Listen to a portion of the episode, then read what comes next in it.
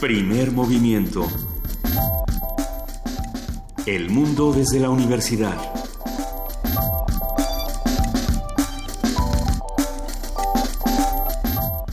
Y como nos gusta empezar tempranito, no sé por qué son las 7.05 de la mañana, pero ya estamos aquí en primer movimiento.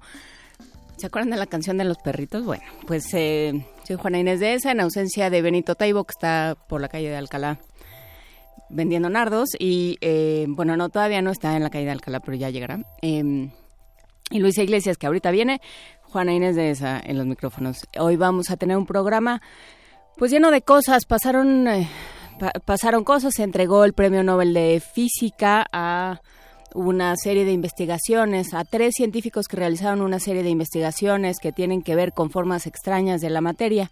Y hablando con formas extrañas de la materia, ayer se desata se desata una controversia en redes sociales a, partir de un video que se que se echó a volar a las redes eh, donde se muestra al senador Gamboa y a varias personas, a dos personas más, uno de ellos funcionario, eh, aterrizando en un, en un arrecife en una zona protegida. Entonces, bueno, pues a partir de esto se han desatado una serie de, de problemas, una serie de discusiones sobre, por supuesto, la impunidad y esta idea de todos podemos hacer lo que quiera porque total usted no sabe quién soy yo. Y bueno, pues será una de las de las cosas que que platicaremos y que discutiremos el día de hoy. Pero bueno, tenemos un programa lleno de cosas. Vamos a empezar hablando de piojos. Si ustedes de esas bonitas familias en las que ya tuvieron que despiojar a todos los niños, ya se tuvo que despiojar usted, ya tuvieron que echar mano de todo ese tipo de remedios y de de diferentes técnicas que se tienen que utilizar para deshacerse de los piojos, bueno, pues le interesará esta conversación. Vamos a platicar con el doctor Roberto Arenas, dermatólogo y micólogo, jefe de la sección de micología del Hospital General, doctor Manuel Gea González, cómo se transmiten los piojos, qué hacen y cómo se pueden evitar, por supuesto, la propagación de estas epidemias. En la participación del Programa Universitario de Estudios de la Diversidad Cultural y la Interculturalidad, no sé si usted se había enterado porque casi no lo han repetido, pero ya viene el séptimo Festival de Poesía Las Lenguas de América, Carlos Montemayor y su organizador Juan Mario Pérez, secretario técnico del programa, nos va a platicar todo sobre, sobre esto, quién va a estar, eh, en qué va a consistir, por qué es importante, quiénes podemos ir, eh, a reserva de que lo platiquemos con mayor hondura el próximo martes, antes de salir corriendo todos hacia Guanajuato, por lo menos todos los que hacemos este programa. Usted si quiere venir con nosotros nos dará muchísimo gusto. Pero bueno, a reserva de que lo platicar, de que lo platiquemos con mayor hondura la semana que entra, por lo pronto nos adelantará Juan Mario Pérez en qué va el programa y qué están preparando para este Festival de Poesía de las Lenguas de América. En nuestra nota nacional hablaremos sobre la encuesta nacional de victimización, cómo cambia con respecto a la anterior que se puede saber. Se dio a conocer la semana pasada este ejercicio de medición de diferentes eh, reactivos que lleva a cabo entre otros el INEGI. Lo platicaremos con el doctor Juan Salgado, profesor investigador del CIDE y colaborador habitual de este espacio en, en temas de seguridad social y sobre todo de construcción de paz. En nuestra nota internacional, el referendo en Hungría, hablando de construcción de paz, bueno, ¿cómo no se hace? Como, con ejercicios como este.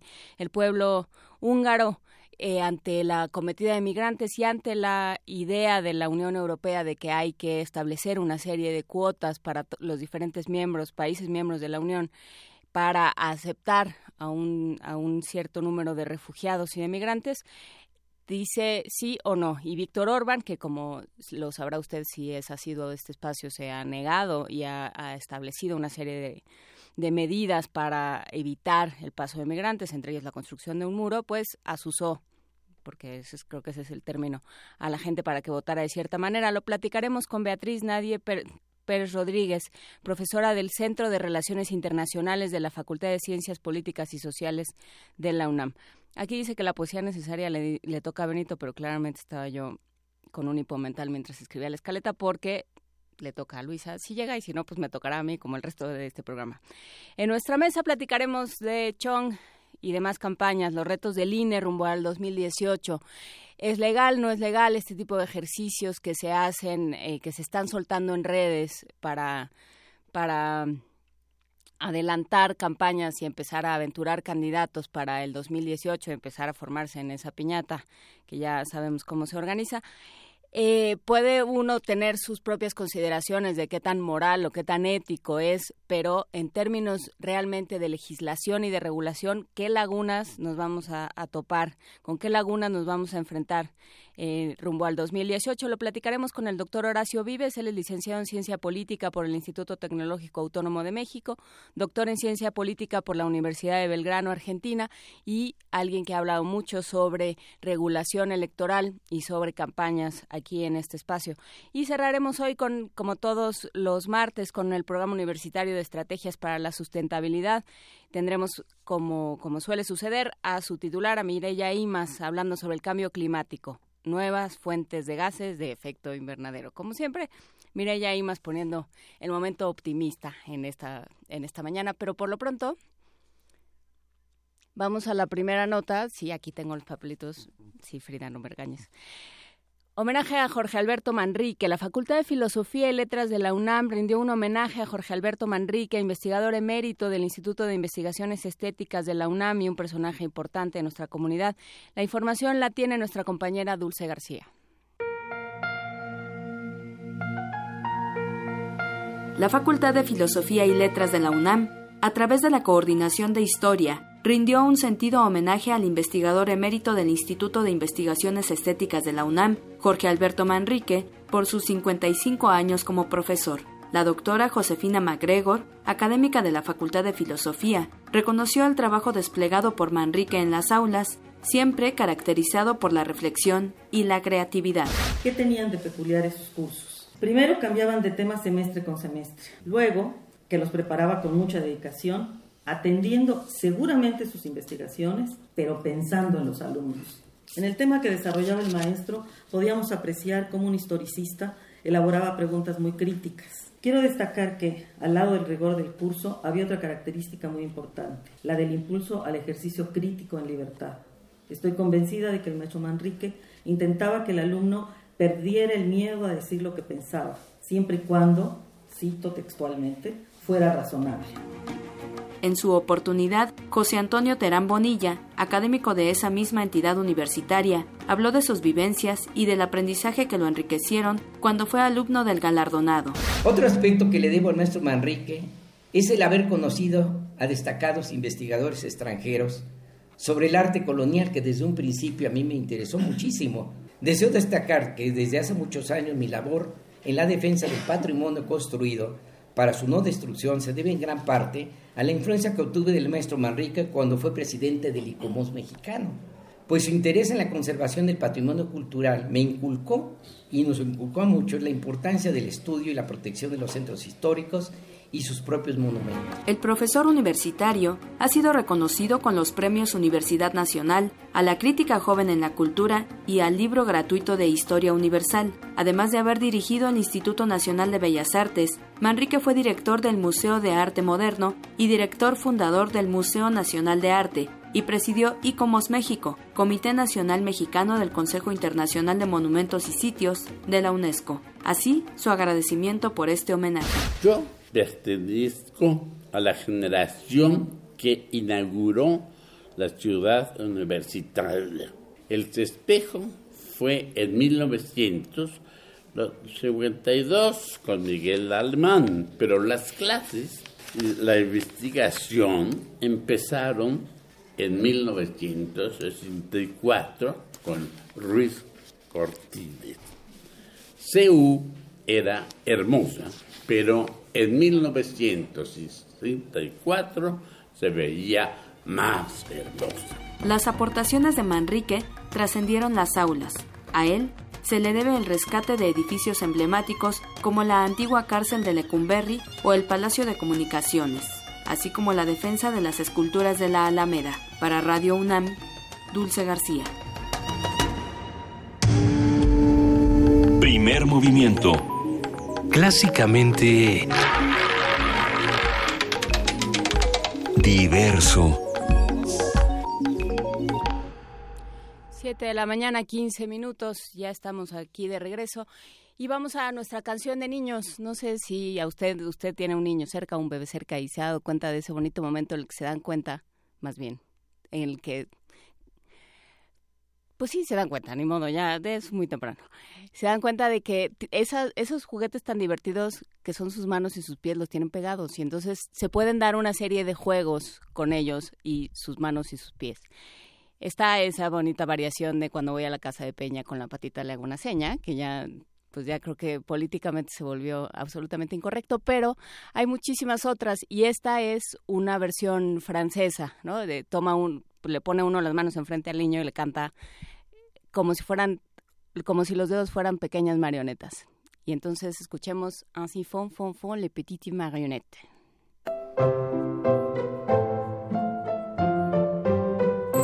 Ainsi font, font, font les petites marionnettes.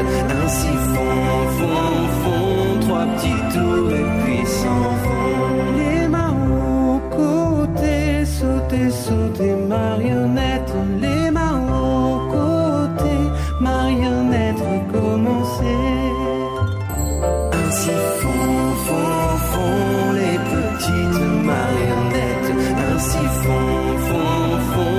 Trois petits tours et puis. Les mains sur la tête, sauter, sauter, marionnette. Les mains sur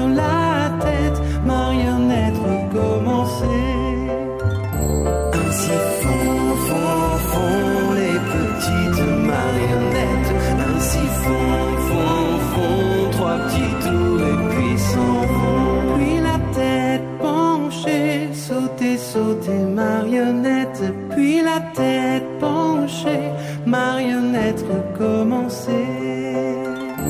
Ainsi font, font, font les petites marionnettes. Ainsi font, font, font trois petits tours et puis. Primer movimiento. Clásicamente... Incluyente.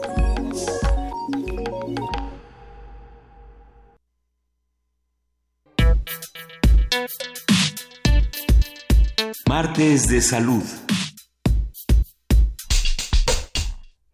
Epidemia de piojos o pediculosis. La pediculosis es un malestar dérmico producido por la transmisión de piojos, insectos, parásitos, cuyo desarrollo se desenvuelve en tres fases: huevo o liendre, ninfa y adulto. La pediculosis es una enfermedad externa y contagiosa que afecta fundamentalmente el cuero cabelludo de casi cualquier especie animal, incluyendo al ser humano. Los síntomas son básicamente dos. Prurito o comezón, erupciones o lesiones ocasionadas por rascarse que si se infectan pueden aumentar la irritación. Las picaduras del piojo son muy pequeñas y por lo general no pueden ser percibidas a simple vista.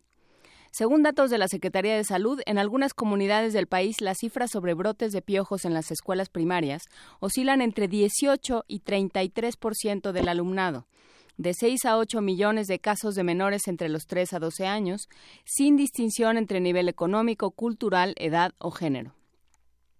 Para evitar una epidemia de piojos en los colegios es pertinente que los padres se involucren adoptando medidas en coordinación con las autoridades escolares. Y para platicar sobre esto qué podemos hacer, qué nos toca en lo que en lo que toca a los piojos, platicaremos con el doctor Roberto Arenas, dermatólogo y micólogo, jefe de la sección de micología del Hospital General Doctor Manuel Gea González, vicepresidente de la Sociedad Mexicana de Dermatología y miembro titular de la Academia Nacional de Medicina. Buenos días, doctor. Muchísimas gracias por estar con nosotros. Hola, Juana Inés. Buenos días. Mucho gusto. Igualmente, muchas gracias. Eh, ¿Por qué son epidemia los piojos? Pues lo, porque es muy fácil la transmisión, se van de cabeza a cabeza, fundamentalmente esta localización.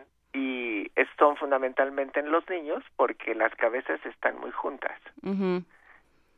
Eh, las cabezas están muy juntas a la hora de jugar, a la hora de estar en la en todas las actividades recreativas o a veces en comunidades desprotegidas, pues la promiscuidad, muchas gentes viven en el mismo cuarto, en la misma cama, y son los factores que favorecen generalmente esta transmisión.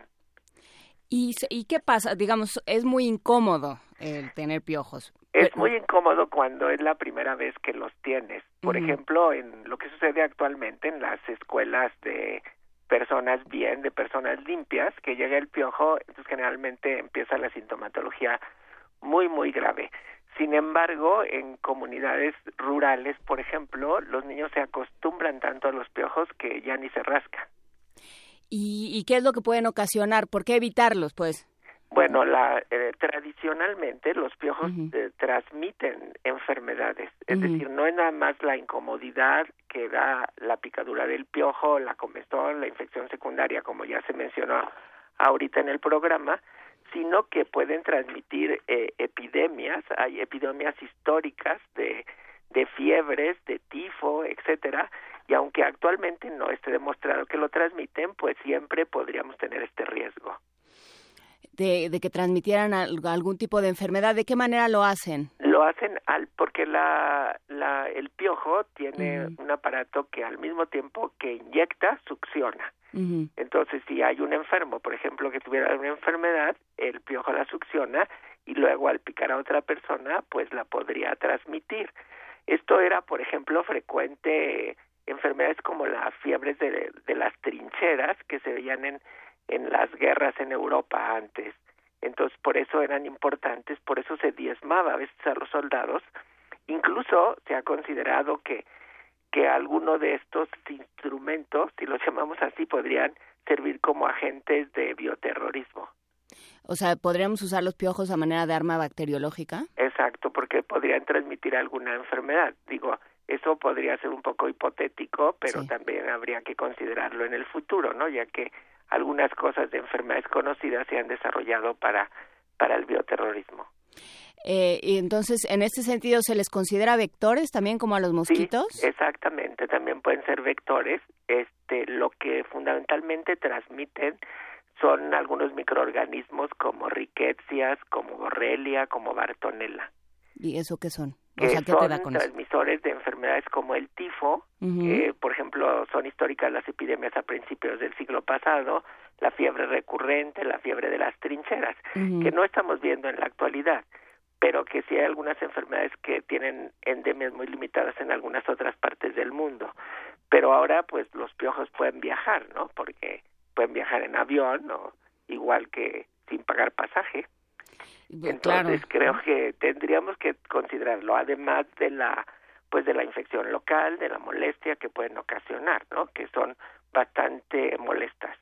Claro, porque además, eh, al contrario de lo que sucede con los mosquitos, eh, los piojos los trae uno consigo. Exacto, porque el piojo pica y se va, ¿no? El piojo uno lo va cargando. Y bueno, así ya se menciona en el programa, pero hay piojos de la cabeza, hay piojos del pubis y hay piojos del cuerpo. ¿Piojos del cuerpo? Los del cuerpo no viven en el cuerpo, viven en la ropa. Y estos afectan fundamentalmente a personas muy desasiadas, fundamentalmente a vagabundos, en cambio, los piojos del pubis que se adquieren por contacto sexual, entonces pues allí la transmisión es más en, en gente joven, invaden las partes vellosas del cuerpo y los de la cabeza pues son los que vemos fundamentalmente en escolares. Y como eh, pensando en los de escolares que son los que por lo menos los que han eh, aumentado propiciado un montón de, de políticas públicas, ¿cómo cómo evitarlo? Pues yo creo que lo más fundamental es la educación. hablar este abiertamente de los piojos de la epidemia porque a veces en colegios privados no se quiere hablar pues no se quiere hablar porque con eso se puede evidenciar que ahí está la epidemia no pero porque hay un estigma exacto porque hay un estigma como que tener piojos indica desaseo, indica pobreza, etcétera. Entonces la gente no no quiere hablar de piojos, no quiere decir que el niño tiene piojos, lo hace con con con precaución. De hecho, ahora hay hasta unas clínicas para despiojar, incluso en lugares como Polanco y en algunos lugares bien, hay estas clínicas y no le ponen pues le podrían poner despiojadero, pero pues se oiría muy mal y le ponen lights out en inglés el término. Entonces, pues la gente con eso va como más confianza que le quiten sus piojitos. Pero los los mamíferos estamos acostumbrados a despiojarnos, ¿no? Unos a los otros. Claro, eso eso incluso hay algunos cuadros muy famosos de de Murillo y de otros autores que donde se ve a la a la madre quitando los piojos al niño, ¿no? Eh, algunos eh, este pintores costumbristas lo hicieron en los siglos pasados. Y pero ahora como que se ha perdido, tal vez en los pequeños poblados rurales no se pierde, donde vemos en el quicio de las puertas a las madres quitándole los piojos a los niños. Entonces ahora no se hace como, no sé, por la sobreocupación de las madres, porque trabajan, porque son profesionistas, pues ya no se ocupan mucho de este, de este mecanismo de despiojar, pero es muy bueno, porque el piojo no solamente hay que matarlo, hay que quitarlo. Es que sí, para preparar esta conversación tuvimos una, una, una, larguísima discusión sobre piojos en nuestra mesa de redacción donde todos, todos terminamos con una comezón y una serie de, de desasosiegos muy profundos. Pero nos decía una, una compañera cuyo nombre no voy a, revelar que se empiojó en algún momento, que, eh, que no es tan fácil quitarlos, que hay una técnica para despiojar.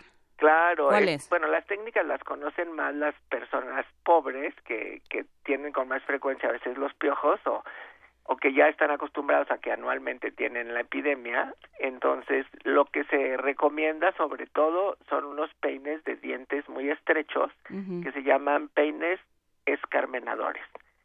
Y entonces se pone alguna sustancia que facilita el peinado que podría ser aceite, que podría ser incluso mayonesa, y con eso se pasa el peine y si hay liendres o si hay piojos, ya sea vivos o muertos, pueden salir más fácilmente entre, estos dientes tan estrechos. Hay algunos que venden hasta de madera, de hueso, y creo que los más efectivos serían los de metálicos, que antes llamaban lendreras también. Pero en México, en los mercados, los venden, se llaman peines escarmenadores. Así que creo que hay que recomendar que todo el mundo tenga un peinito para cuando se le ofrezca.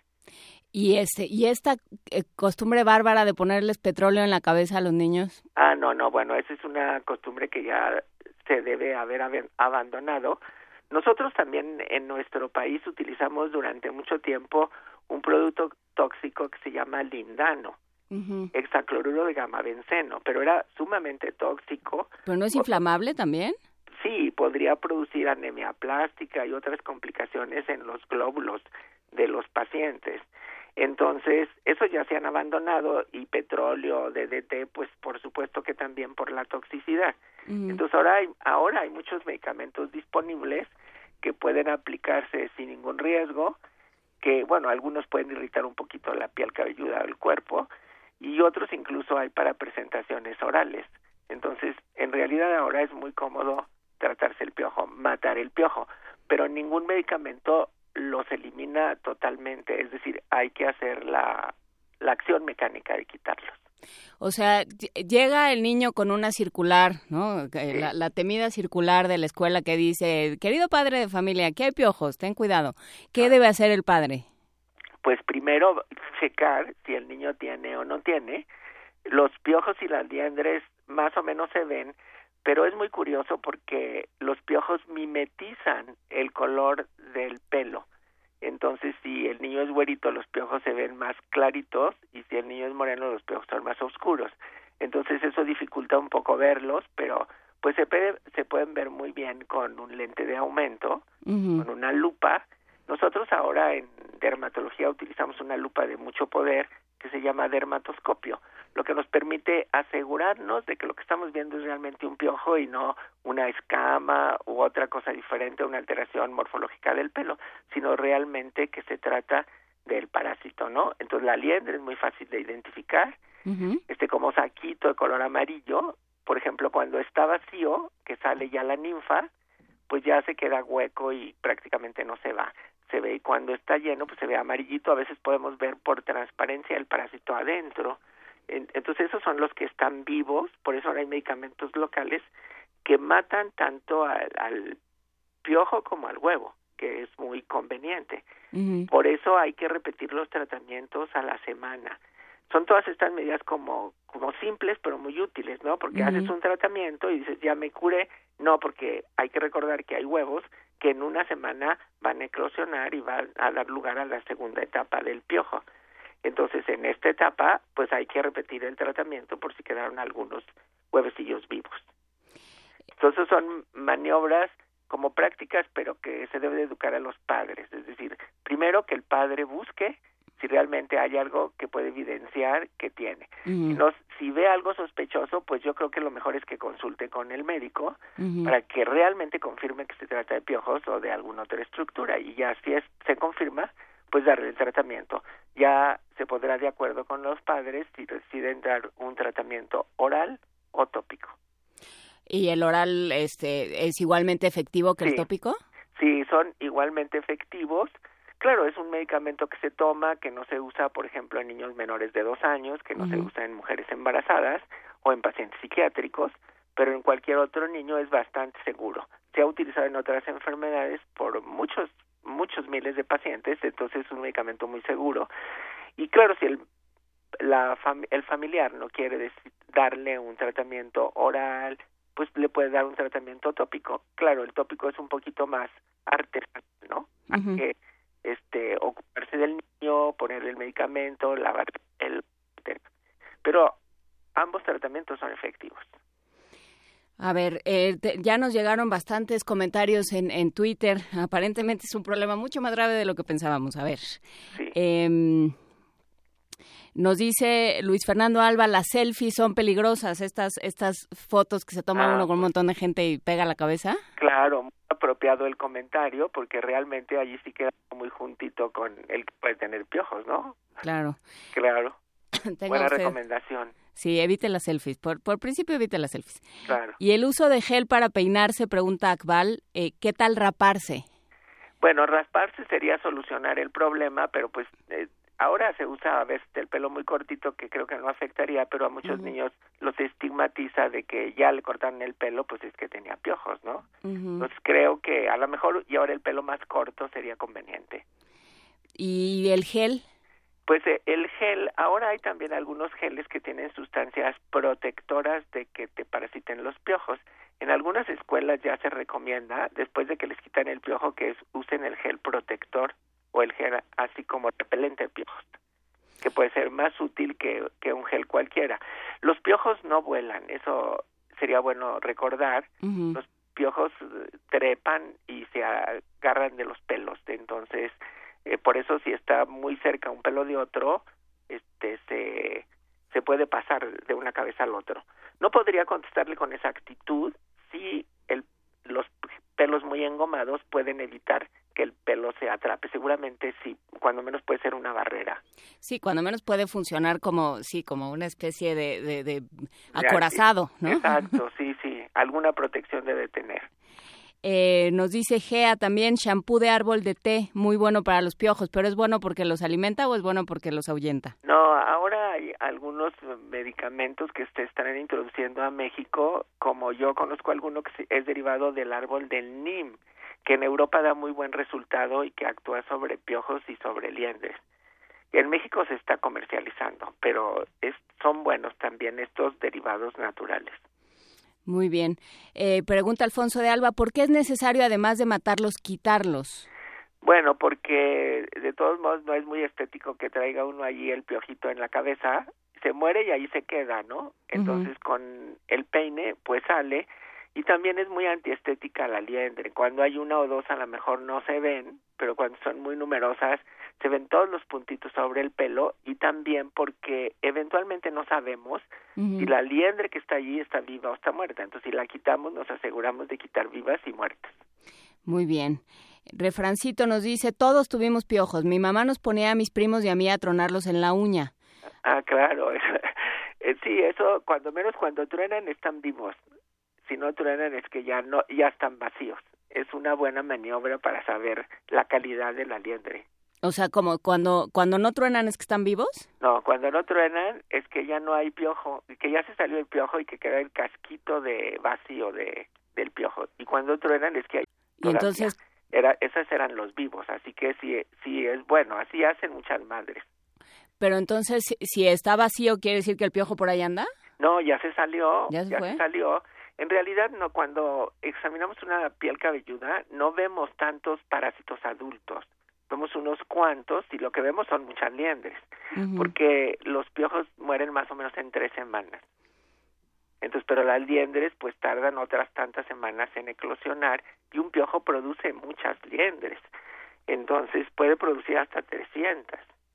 O sea, ¿en cuánto tiempo se puede declarar a un niño como o a una persona como espacio libre de piojos? Bueno, se puede declarar después de hacer el tratamiento y repetirlo a la semana o a las dos semanas, una o dos veces, para asegurarnos de que no tenga absolutamente piojos y con un examen pues de piel cabelluda, ¿no? Tratando de revisar este que no haya ya ningún parásito ni adulto ni en huevo. Muy bien. Este, entonces eh, también es recomendable ir al doctor para estas cosas. Claro, sí, sí, sí es muy recomendable, pues aquí el experto es el dermatólogo, ¿no? Pero bueno, cualquier médico general está informado de, de esta parasitosis tan frecuente. Muy bien, ya a México Gráfico escribió que ya le dio comezón, sí, ya a todos. Este, Frida Saldívar, nuestra productora, se está rascando desde ayer. Claro, porque después hay una parasitofobia, Ujú. entonces se pega mucho, apenas uno iba a hablar empieza a rascarse. Sí, no, bueno. es- eh, dice México Gráfico, recuerdo de muy chico muchos anuncios para piojos de una cosa de nombre Gerclin. Ah, bueno, sí, el Gerclin es un medicamento popular, ha cambiado el contenido, porque antes era un medicamento, ahora es otro. Eh, antes era, este, bueno, ahorita actualmente es una piretrina, un, un derivado, una fenotrina, derivados sintéticos ahora que antes eran naturales de plantas como los crisantemos, Ujú. Y, pero se siguen usando. y ese es un tema interesante. ¿Qué tan caro es un tratamiento para piojos? Pues eh, yo creo que es muy variable el, el tratamiento porque pues las dosis, por ejemplo, una dosis oral del tratamiento no es cara, pero si es una familia muy numerosa, porque no es el padre, la madre, los hijos, los abuelos, etcétera, si hay una familia con parasitada, pues hay que pensar que todos se pasaron los piojos. Entonces eso es lo que incrementa el costo. El tratamiento individual no es caro. Ese es un buen dato. O sea, eh, yo tengo que partir del punto de que si uno tiene piojos, todos tienen piojos. Claro, sí, yo he hecho algunos estudios en escuelas de niños de comunidades rurales y ese es el problema, porque hemos tratado un salón, pero si un niño se niega a recibir el tratamiento, pues en breve va a contaminar a los otros niños y bueno, en esa casa, que seguramente nuestras familias todavía son numerosas, pues va a tener muchos niños enfermos y, y la recaída es frecuente. Entonces, en, seguramente en las escuelas y ahora con más educación, pues después de tratar a toda la escuela o dar educación a la escuela, pues se pueden eliminar. Y los maestros, porque nos dice Laura Cue que ella es maestra de secundaria y aún así siempre va con el pelo eh, recogido. Pues se Para hace muy bien. Eh, lo ideal es pelo corto y recogido, porque hay que tener en cuenta que en los pelos largos es donde más fácilmente se instalan.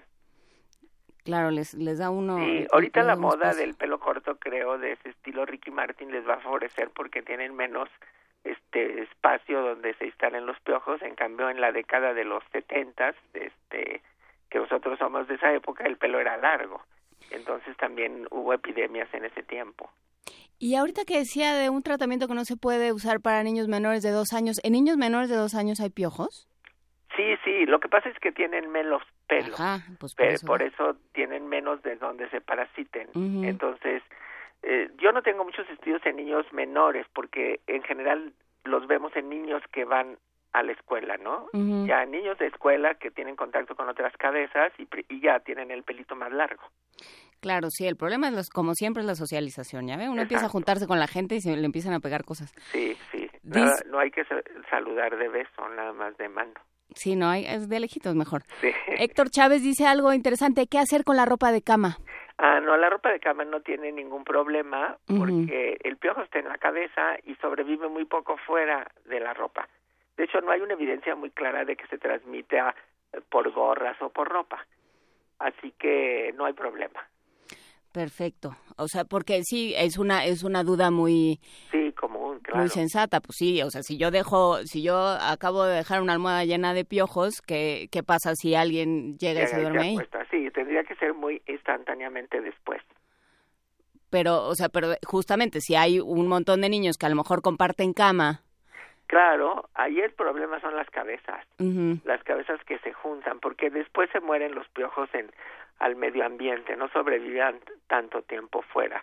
En general, a veces unas 20 horas máximo. Eh, nos pregunta Marta Suárez, ¿los piojos se han hecho resistentes a los medicamentos? Se les ocurren unas preguntas muy extrañas. No, no, pero eso es verdad. Los piojos son resistentes a algunos de los tratamientos actuales. No hay tanta resistencia, pero sí hay. Entonces puede ser que a alguien le den dos tratamientos y no se da, pues entonces tiene que buscar otra alternativa.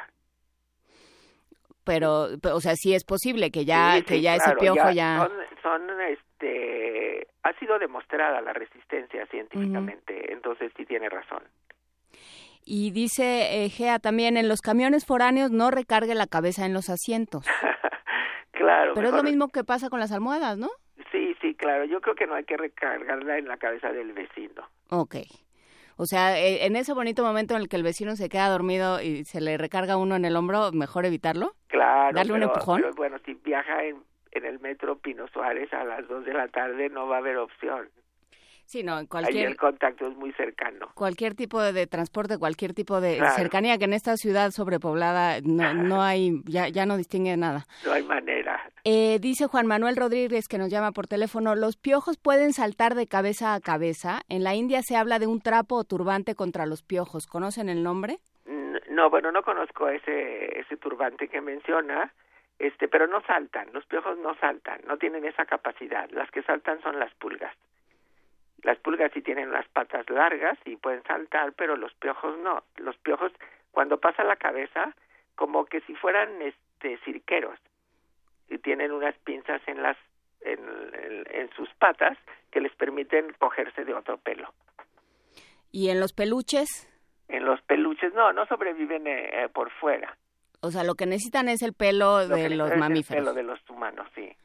Muy bien. Bueno, pues muchísimas gracias, eh, doctor, por estar con nosotros esta mañana. Doctor Roberto Arenas, dermatólogo y micólogo, jefe de la sección de micología del Hospital General. Doctor Manuel Gea González, vicepresidente de la Sociedad Mexicana de Dermatología y miembro titular de la Academia Nacional de Medicina. Muchísimas gracias por, Muchas gracias. Por, sembrar el desconcierto y la comezón en nuestras almas. Pero vamos a, tener, a poner mucha atención y no vamos a pegar nuestra cabeza con la de nadie. Muchas gracias. Hasta luego. Muchas gracias. Que le Adiós. vaya muy bien. Adiós. Vamos a escuchar Sueño de Medianoche con Little Axe, o sea, Chita. ¿Sí? Más o menos. Bueno, Midnight Dream con Little Axe.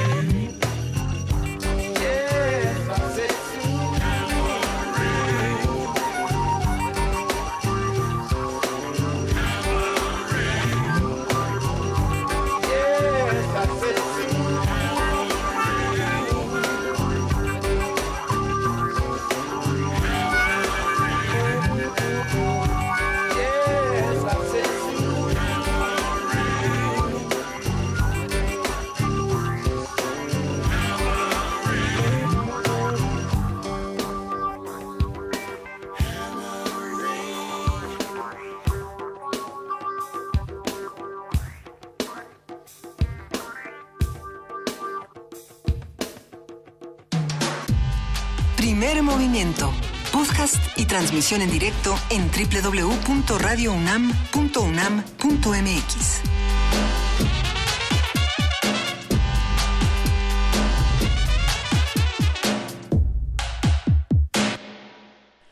7:46 de la mañana, seguimos aquí en primer movimiento y seguimos todos muy inquietos con esto de los piojos. Eh, dice Gustavo Cabrera Rodríguez, a la gente que le apodan el piojo es porque son chiquitos y latosos, a otros somos así, nadie nos dice el piojo, nos dicen de otras formas. Eh, Pedro Lucio dice, sí se pueden pasar con gorras si les gusta la cabeza limpia. Justamente lo que decía el doctor es, si es algo muy inmediato, sí, o sea, si yo, si, si yo tengo piojos, me quito una gorra y se la doy a alguien más, sí, muy probablemente van a ir adheridos los piojos y van a seguir vivos. Lo que dice es, en la ropa de cama no, o en los peluches tampoco, porque, eh, porque justamente pues no, no duran tanto tiempo lejos, de, lejos del pelo. Eh, Dice refrancito también, siempre que pienso en piojos me recuerda al almohadón de plumas de Horacio Quiroga o al Piojo Herrera. Es mucho mejor, francamente, mucho mejor recuerdo a Horacio Quiroga, aunque es, es sobrecogedor. Es ese cuento que está recogido en los cuentos de, de amor, de locura y de muerte, creo, ¿no, refrancito? Corrígeme si para variar me equivoco pero sí es esta historia de una mujer, de una, unos recién casados, este que, que están en el, en el éxtasis más profundo de amor y son muy felices juntos y de pronto aquella, la, la mujer se empieza a consumir y se empieza a consumir y nadie sabe qué le pasa y todos los días la doncella que entra a arreglar su recámara encuentra dos eh, gotitas de sangre en la almohada y ya que cuando finalmente la mujer se muere completamente consumida, pues encuentran que dentro hay un ácaro, pero de pero de dimensiones espeluznantes. Una cosa muy bonita, justo para este momento le deja a uno el alma muy tranquilita. Busquen los, los cuentos de amor, de locura y de muerte de Horacio Quiroga. Siempre es un buen momento para, para leer a Horacio Quiroga y quedarse con el ánimo francamente muy, muy desacomodado, pero al mismo tiempo muy acomodado, porque para eso es la literatura. Eh, Huehuetlacatl dice ya hasta me puse chinito de pensar en un posible contagio. Chinito aparentemente o chino también era un nombre que se le daba al peine este escarmenador. Y si usted y si en su casa no utilizan el verbo escarmenar, es que no hablan como en la mía, porque en mi casa se usa mucho, saludos a mi mamá, se usa mucho el verbo escarmenar. Eh, y pregunta ahí que te este, apenas me estoy subiendo, pero ¿dónde está Iglesia Sarvide? Está por llegar, no se preocupen en cualquier momento. Y por lo pronto vamos a una nota. Usted sabe qué tienen que ver la UNAM y los refugiados sirios.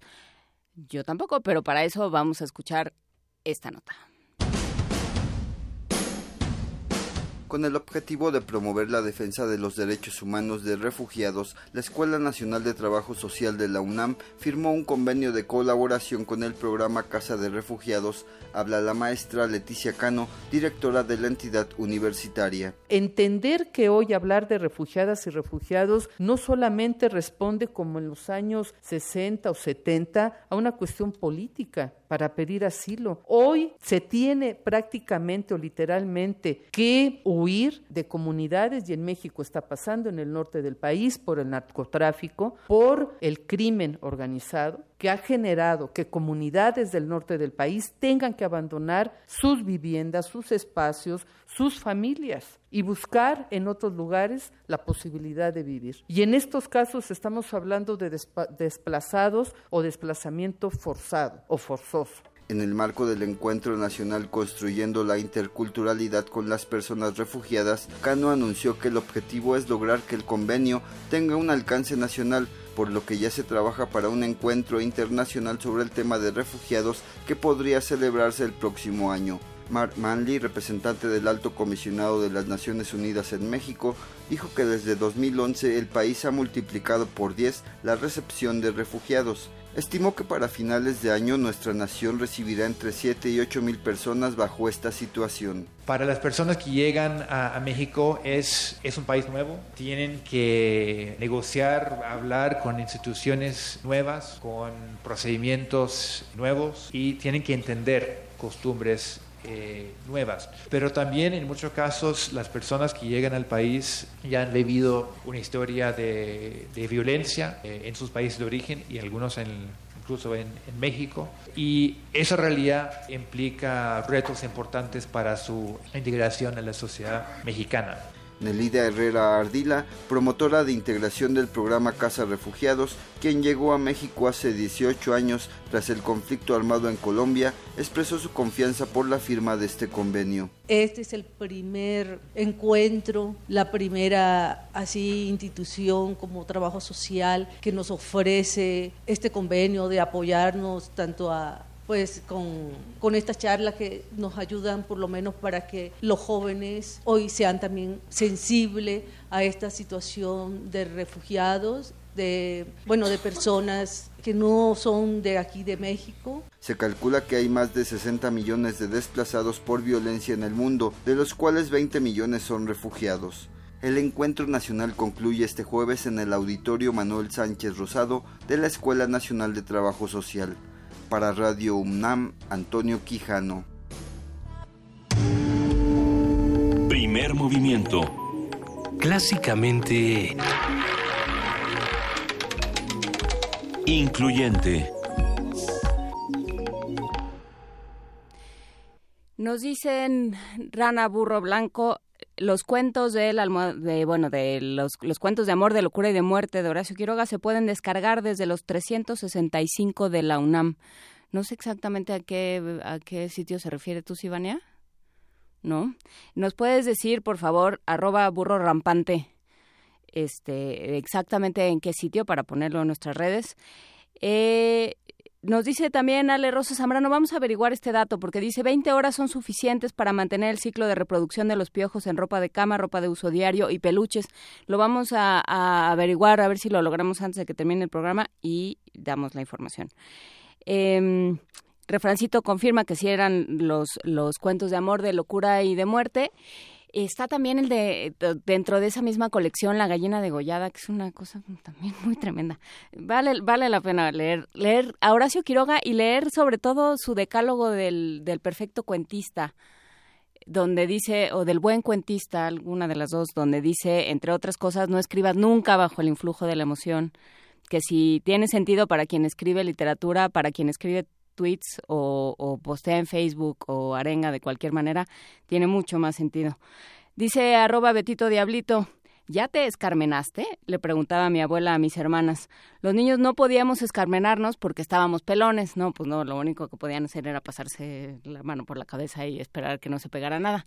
Pero bueno, por lo pronto vamos a escuchar los Cantos de Primavera de Nezahualcóyotl en la voz de Mardonio Carballo para irnos preparando para la, la, colaboración del Programa Universitario de Estudios para la Interculturalidad y para este séptimo festival Las Lenguas de América.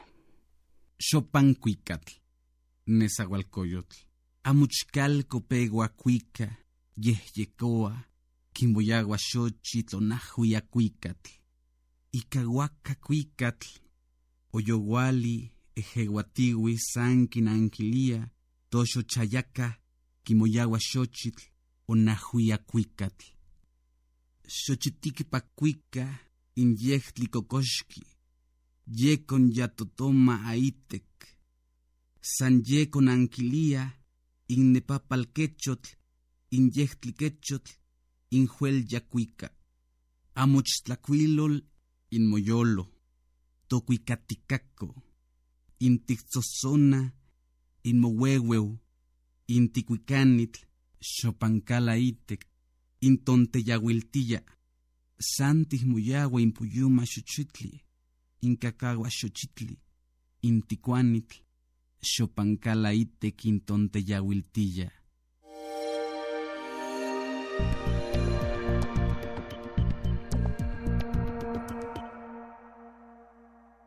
Canto de primavera. Nezahualcóyotl. En la casa de las pinturas comienza a cantar. Ensaya el canto, derrama flores, alegra el canto. Resuena el canto, los cascabeles se hacen oír. A ellos responden nuestras sonajas floridas. Derrama flores, alegra el canto. Sobre las flores canta el hermoso faisán su canto despliega en el interior de las aguas. A él responden varios pájaros rojos. El hermoso pájaro rojo bellamente canta. Libro de pinturas es tu corazón. Has venido a cantar, haces resonar tus tambores. Tú eres el cantor. En el interior de la casa de la primavera alegras a las gentes. Tú solo repartes flores que embriagan, flores preciosas. Tú eres el cantor. En el interior de la casa de la primavera alegras a las gentes. Descarga Cultura. Descarga Cultura. Punto UNAM.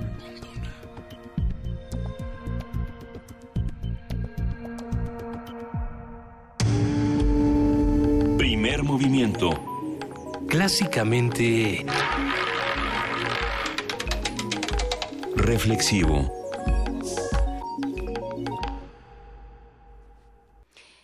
Seguimos con el- la discusión de cuánto viven los piojos. Eh, Estamos en esa búsqueda. Espéranos tantito. Buenos días, gracias por el programa. El cuento de Horacio Quiroga. Ya nos, nos mandaron varios. Claro, está en Descarga Cultura y en otra página que nos manda burro, arroba burro rampante. Muchas gracias por la, por la pronta respuesta. Qué bueno que ustedes sí están ahí platicando conmigo porque en vista de que nadie platica conmigo en cabina.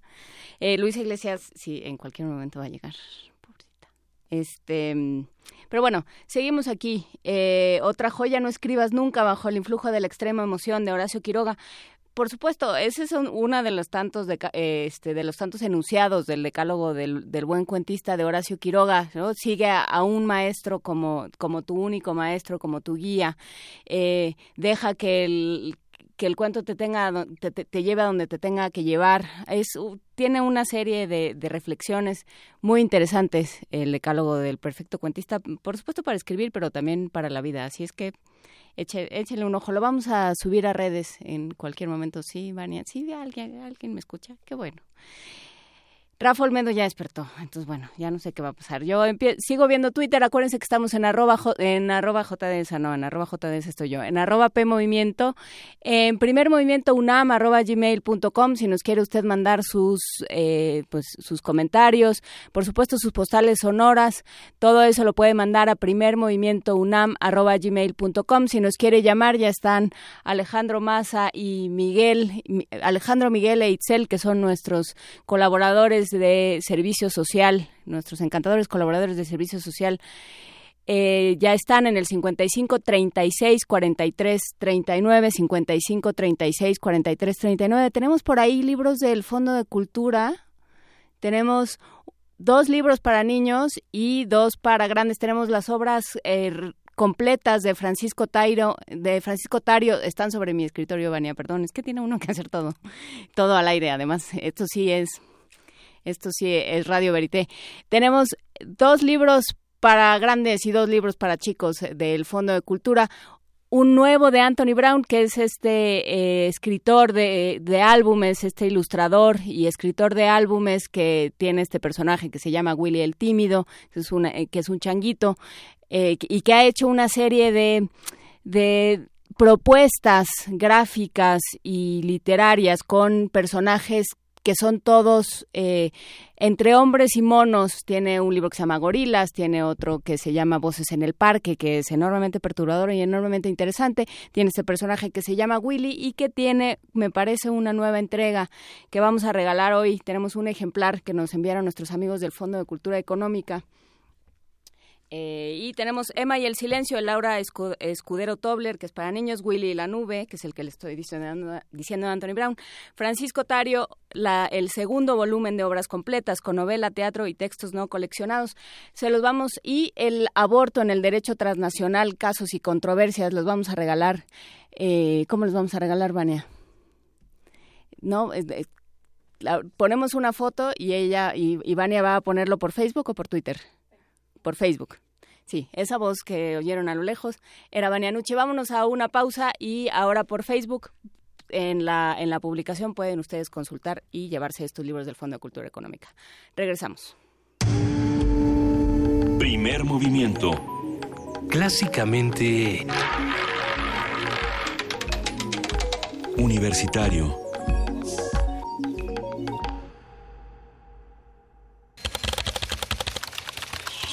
Informativo. La UNAM.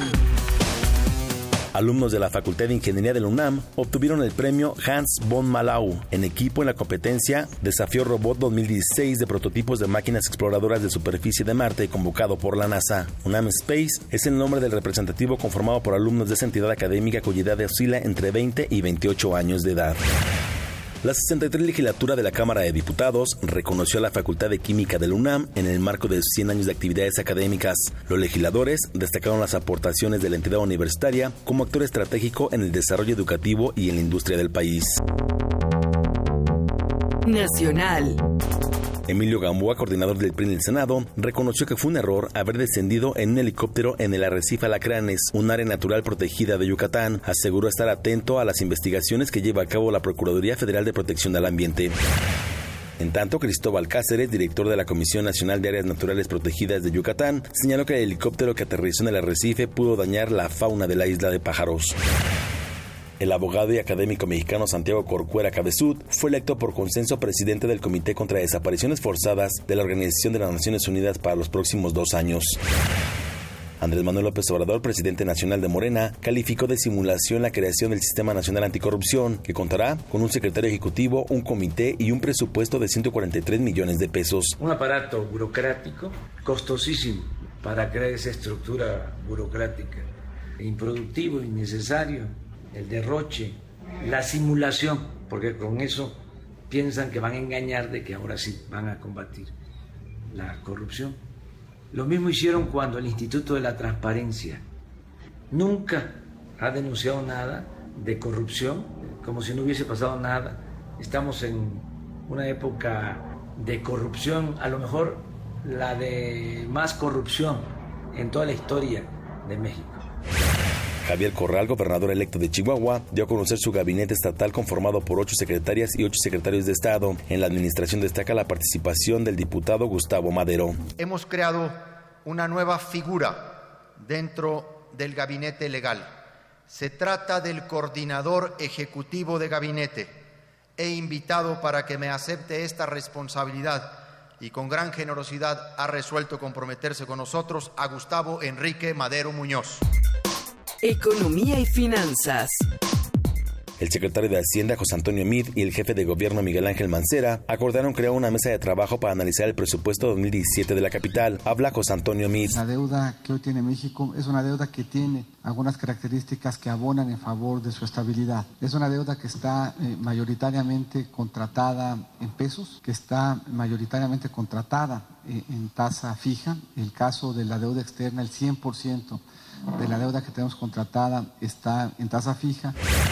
Por su parte, Miguel Ángel Mancera dijo que buscará mejorar la condición del presupuesto que se envió a la Cámara de Diputados. He comentado con el señor secretario la urgencia y las necesidades también de la Ciudad de México que estaremos buscando mejorar las condiciones eh, iniciales del presupuesto que fue enviado a la Cámara. Nosotros no quitaremos pues el dedo del renglón por lo que hace a la Ciudad de México.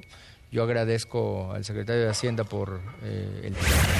Agustín Carsten, gobernador del Banco de México, informó en una reunión privada con senadores del PRI que en los escenarios económicos internacional y nacional se ven complicados. Sin embargo, aseguró que nuestro país actuó con responsabilidad en la propuesta de presupuesto para 2017. Internacional.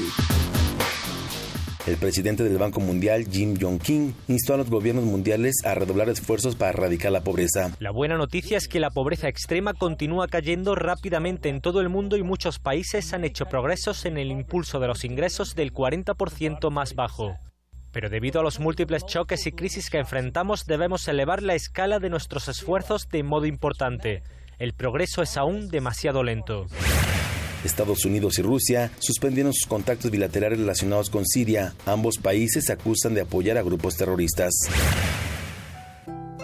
Un día como hoy. Las noches te acercan y enredas el aire.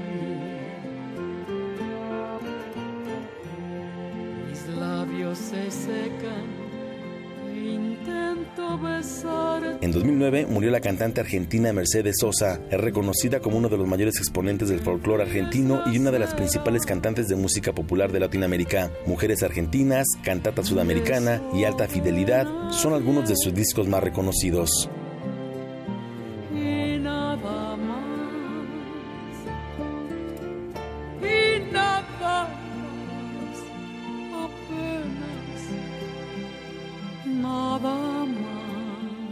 Hasta aquí el corte, en una hora más información.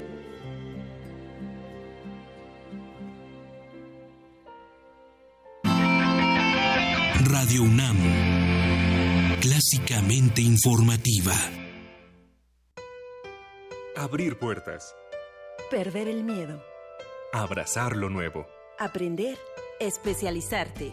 Basta que quieras dar el paso. Atrévete con los cursos y diplomados que la UNAM tiene para ti. Ingresa a docencia.tic.unam.mx y lánzate a una nueva aventura que cambiará tu vida. Vive plenamente tu vida digital. Dirección General de Cómputo y de Tecnologías de Información y Comunicación, UNAM.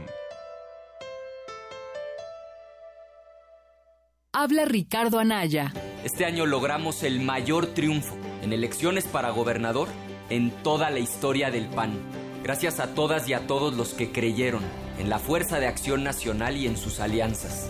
Hoy tenemos un enorme compromiso. No les vamos a fallar. El PAN está de regreso, listo para construir el México del mañana. Ya juntos lo demostramos. De que se puede, se puede. Ricardo Anaya, presidente nacional del PAN.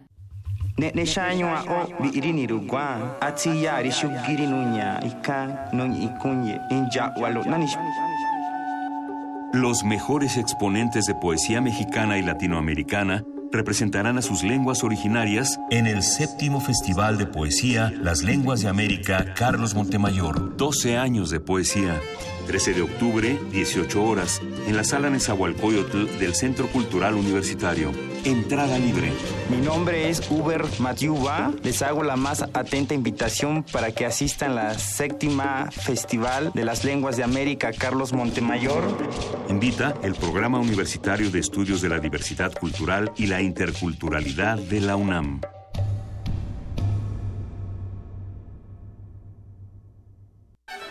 Festival Internacional Cervantino. Este año se lleva a cabo la mayor conmemoración en el mundo, a 400 años del fallecimiento de Miguel de Cervantes Saavedra, a través del proyecto Cervantes 400. De la locura al idealismo. España y Jalisco, invitados de honor. Del 2 al 23 de octubre, disfruta lo mejor del arte y la cultura en Guanajuato y sigue nuestras transmisiones. Visita www.gov.mx diagonal cultura. Secretaría de Cultura, Gobierno de la República. Shakespeare y Cervantes viven cuatro siglos de mitotes, un homenaje a dos grandes de la literatura universal a 400 años de su muerte. La Corrala del Mitote en la UNAM del 1 al 30 de octubre. Más de 40 espectáculos, teatro, música, literatura. Entrada libre, Centro Cultural Universitario, Estacionamiento 3. Para mayores informes, consulta www.teatro.unam.mx. Primer movimiento. Clásicamente... Universitario. 8 de la mañana, casi con 10 minutos, y es más, ya con 10 minutos, y ya está en la línea, como todos los martes, y para invitarnos a, a, un festival, para invitarnos a una fiesta de las palabras, ya está con nosotros Juan Mario Pérez, secretario técnico del Programa Universitario de Estudios de la Diversidad Cultural y la Interculturalidad. ¿Cómo estás, Juan Mario? Buen día. Muy bien, Juan Inés. Buenos días. Buenos días. Te ibas a, ibas a decir Juana Inés Luisa y Benita, ¿verdad? Pues no, solo estoy yo. Exacto, te dejaron solito. No, no, por este momento. Nunca me dejan sola esos muchachos. Cuéntanos, ¿qué, ¿en qué vamos con el Festival de Poesía? ¿Ya estamos listos? Ya estamos listos. Ahorita nos encontramos ya, pues, eh, en los últimos detalles, uh -huh. porque la próxima semana, bueno, comienzan a llegar los poetas desde el domingo para varias actividades que tenemos con ellos, eh, unas mesas de literatura en lenguas indígenas, eh, producción también con ustedes en Radio Universidad uh -huh. y otras actividades que, este, que darán los poetas que han sido invitados a algunos colegios de literatura o a hablar este, frente a estudiantes, ¿no? Y estamos contentos también porque en, en esta edición vamos a tener dos lenguas nuevas, dos lenguas que no se habían presentado en ediciones anteriores, que son el cariñá del oriente venezolano, una, una lengua eh, que ha sobrevivido, este, también fuertemente presionada eh, pues por la modernidad venezolana por así decirlo pero que ha mantenido que ha sabido mantenerse y que en la voz de Morela Maneiro eh, tiene una de sus máximas exponentes, una poeta venezolana que eh, además es una activista cultural, como ella se define, y que tiene un fuerte e importante trabajo este en torno a la eh, mujer venezolana, no a la educación eh, no solamente literaria y sino también a la cuestión cultural o de las tradiciones orales y a las parteras este cariñas venezolanas.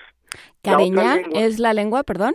Cariñá es la lengua, sí, bueno, no lo pronuncio muy bien, pero es la lengua y es de, de, Venezuela. Y la otra lengua nueva es una lengua, bueno, eh, que no ha estado en el festival, es una lengua mexicana, que es el MEPA o Tlapaneco de la montaña de Guerrero. Y eh, viene es Huber, que es esta suerte de infant riff de las de la literatura de la poesía indígena eh, mexicana y acaba de ganar recientemente el primer premio, la primera edición del premio Sensontle que la Ciudad de México ha creado a través de su Secretaría de Cultura y bueno, eh, lo ganó por unanimidad, tengo entendido, y realmente es, es un poeta que, que créeme, nos va a construir el silencio en, en la sala Nezahualcóyotl. Tiene un trabajo poético muy importante y además eh, pues desafortunadamente tiene a dos dos este dos compañeros suyos dentro de los 43 desaparecidos de eh, la normal Isidro Burgos de Ayotzinapa Guerrero, ¿no? Él eh, realmente es un magnífico poeta, nos estará acompañando y estas dos son las lenguas, eh, las dos lenguas que por vez primera se presentan en este en esta magnífica fiesta de la palabra en la UNAM. Careña y Tlapaneco. ¿Y qué otras que ya hemos escuchado?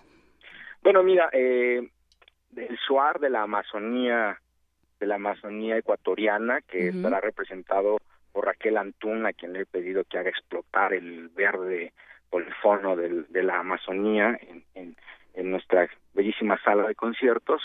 Y eh, va a cerrar en el ámbito internacional el Quichua también del Ecuador, pero de esta región de donde es originario el mítico, de donde se supone que es originario el mítico Atahualpa, ¿no?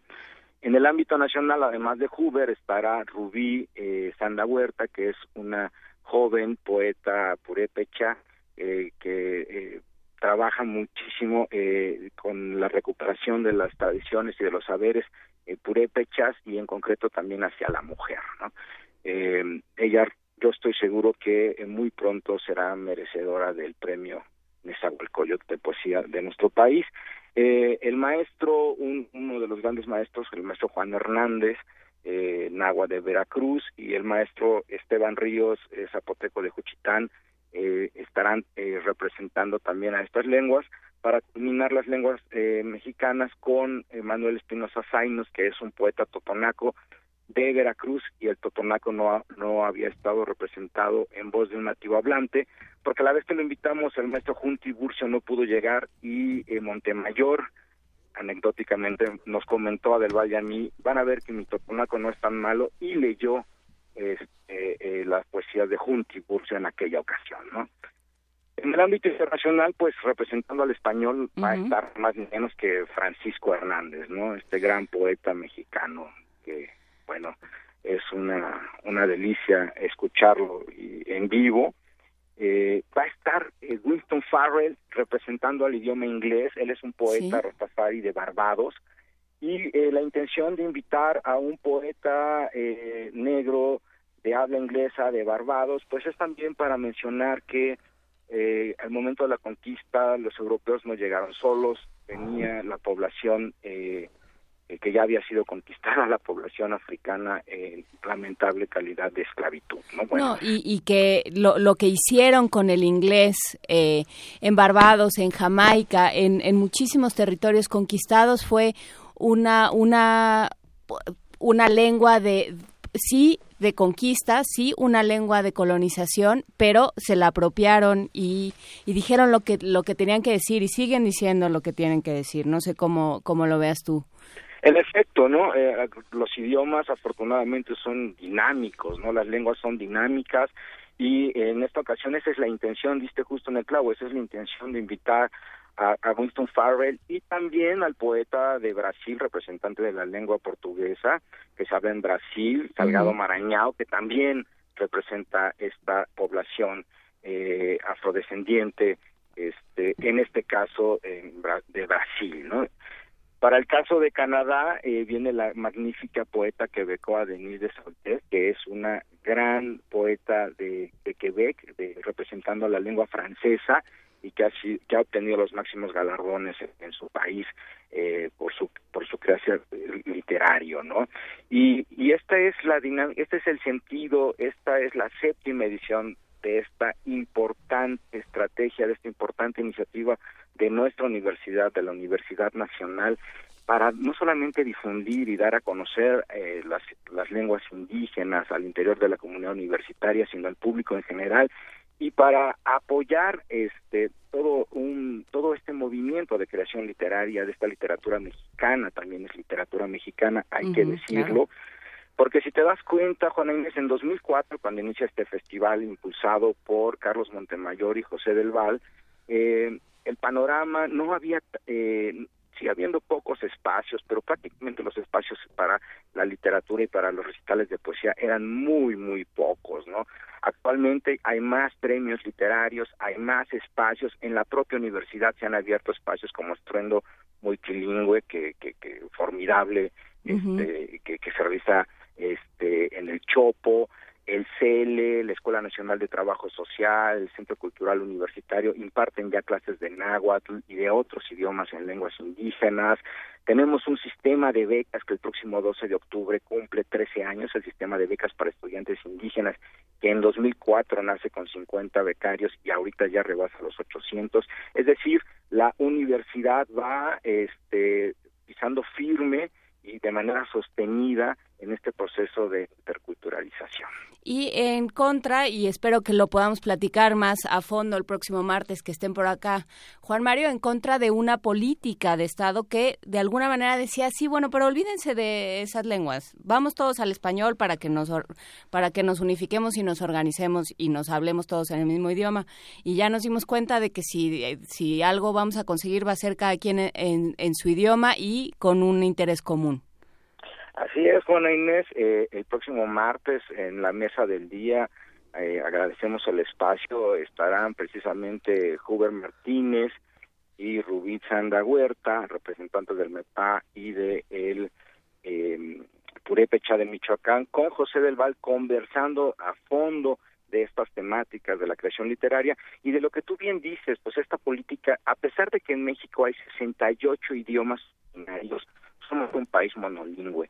Porque somos, ¿Por qué somos un país monolingüe? Porque no se habla más que el español, es la lengua de uso, y eh, no hay una dinámica en donde en diversos territorios, en diversas regiones se hable maya y español, pero por los dos, o sea, los eh, mayablantes hablan español, pero los que los eh, hispanohablantes no hablan maya, por ejemplo. Sí, entonces, bueno, platicaremos en qué momento cambió eso y en qué momento se dejó de ver esa, esa multiculturalidad y esa eh, multitud de ese estruendo de lenguas, ese estruendo multilingüe, se dejó de ver como un problema y se empezó a ver como una enorme riqueza cultural y esperemos que así sea. Lo estamos, lo estamos recuperando. eh, permíteme mencionar nada más dos recomendaciones para este jueves 13 de octubre que inicia a las seis de la tarde el festival, pero las puertas se abren a las cinco de la tarde, lleguen temprano porque se llena.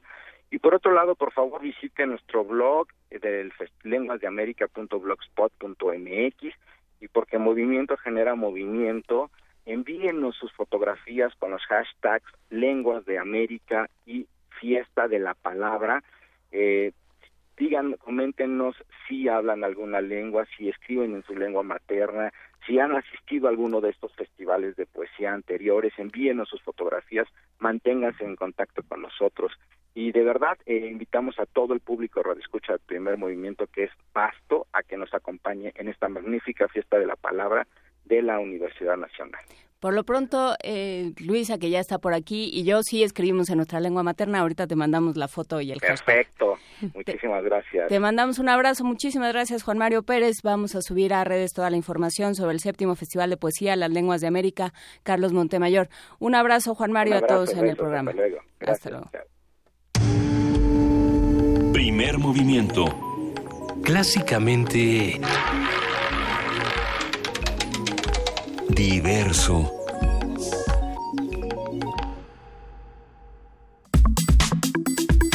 Nota Nacional. Son las 8 de la mañana con 21 minutos y antes de que continúe este programa quiero disculparme con nuestra queridísima jefa de información, Juana Inés de esa, con nuestro honorable cuerpo de producción y con nuestros queridísimos radioescuchas. Lo que pasa es que yo iba en mi, helico- en mi helicóptero camino para acá, venía yo muy contenta. Y te salieron con que era zona, con que Ramírez Ajá. ya es reserva ecológica. No, pues me llevaron a Yucatán y entonces me, me estacioné en un arrecife, pero no fue intencional y entonces, bueno, pues estamos todos listos aquí para nuestra nota nacional.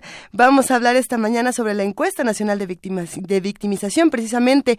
La encuesta nacional de victimización y percepción sobre seguridad pública forma parte de proyectos impulsados por el Subsistema Nacional de Información de Gobierno, Seguridad Pública e Impartición de Justicia, coordinado por el Instituto Nacional de Estadística y Geografía, el INEGI. Esta encuesta pretende dar inicio a una nueva etapa en la medición del fenómeno de la victimización. De acuerdo con el INEGI, el propósito de esta encuesta es generar información a nivel nacional sobre el fenómeno de la victimización delictiva durante 2015, así como la percepción social respecto de la seguridad pública y el desempeño de las autoridades, buscando proveer información al público en general y proporcionar elementos para la toma de decisiones de política pública. Con esta encuesta, con la ENVIPE, se, re- se reemplaza a la encuesta nacional sobre inseguridad, antes conocida como la ENSI, poniendo una metodología y un diseño diferentes para una mejor capacitación de los datos que amplíe y precise la temática sobre violencia. La nueva encuesta señala que al menos dos de cada diez mexicanos mayores de 18 años fueron víctimas de un delito el año pasado, con lo que se estima un total aproximado de 23.3 millones de víctimas, sin mencionar que delitos relacionados con el narcotráfico, la delincuencia organizada o la trata de personas no son medidos dentro del marco de la encuesta.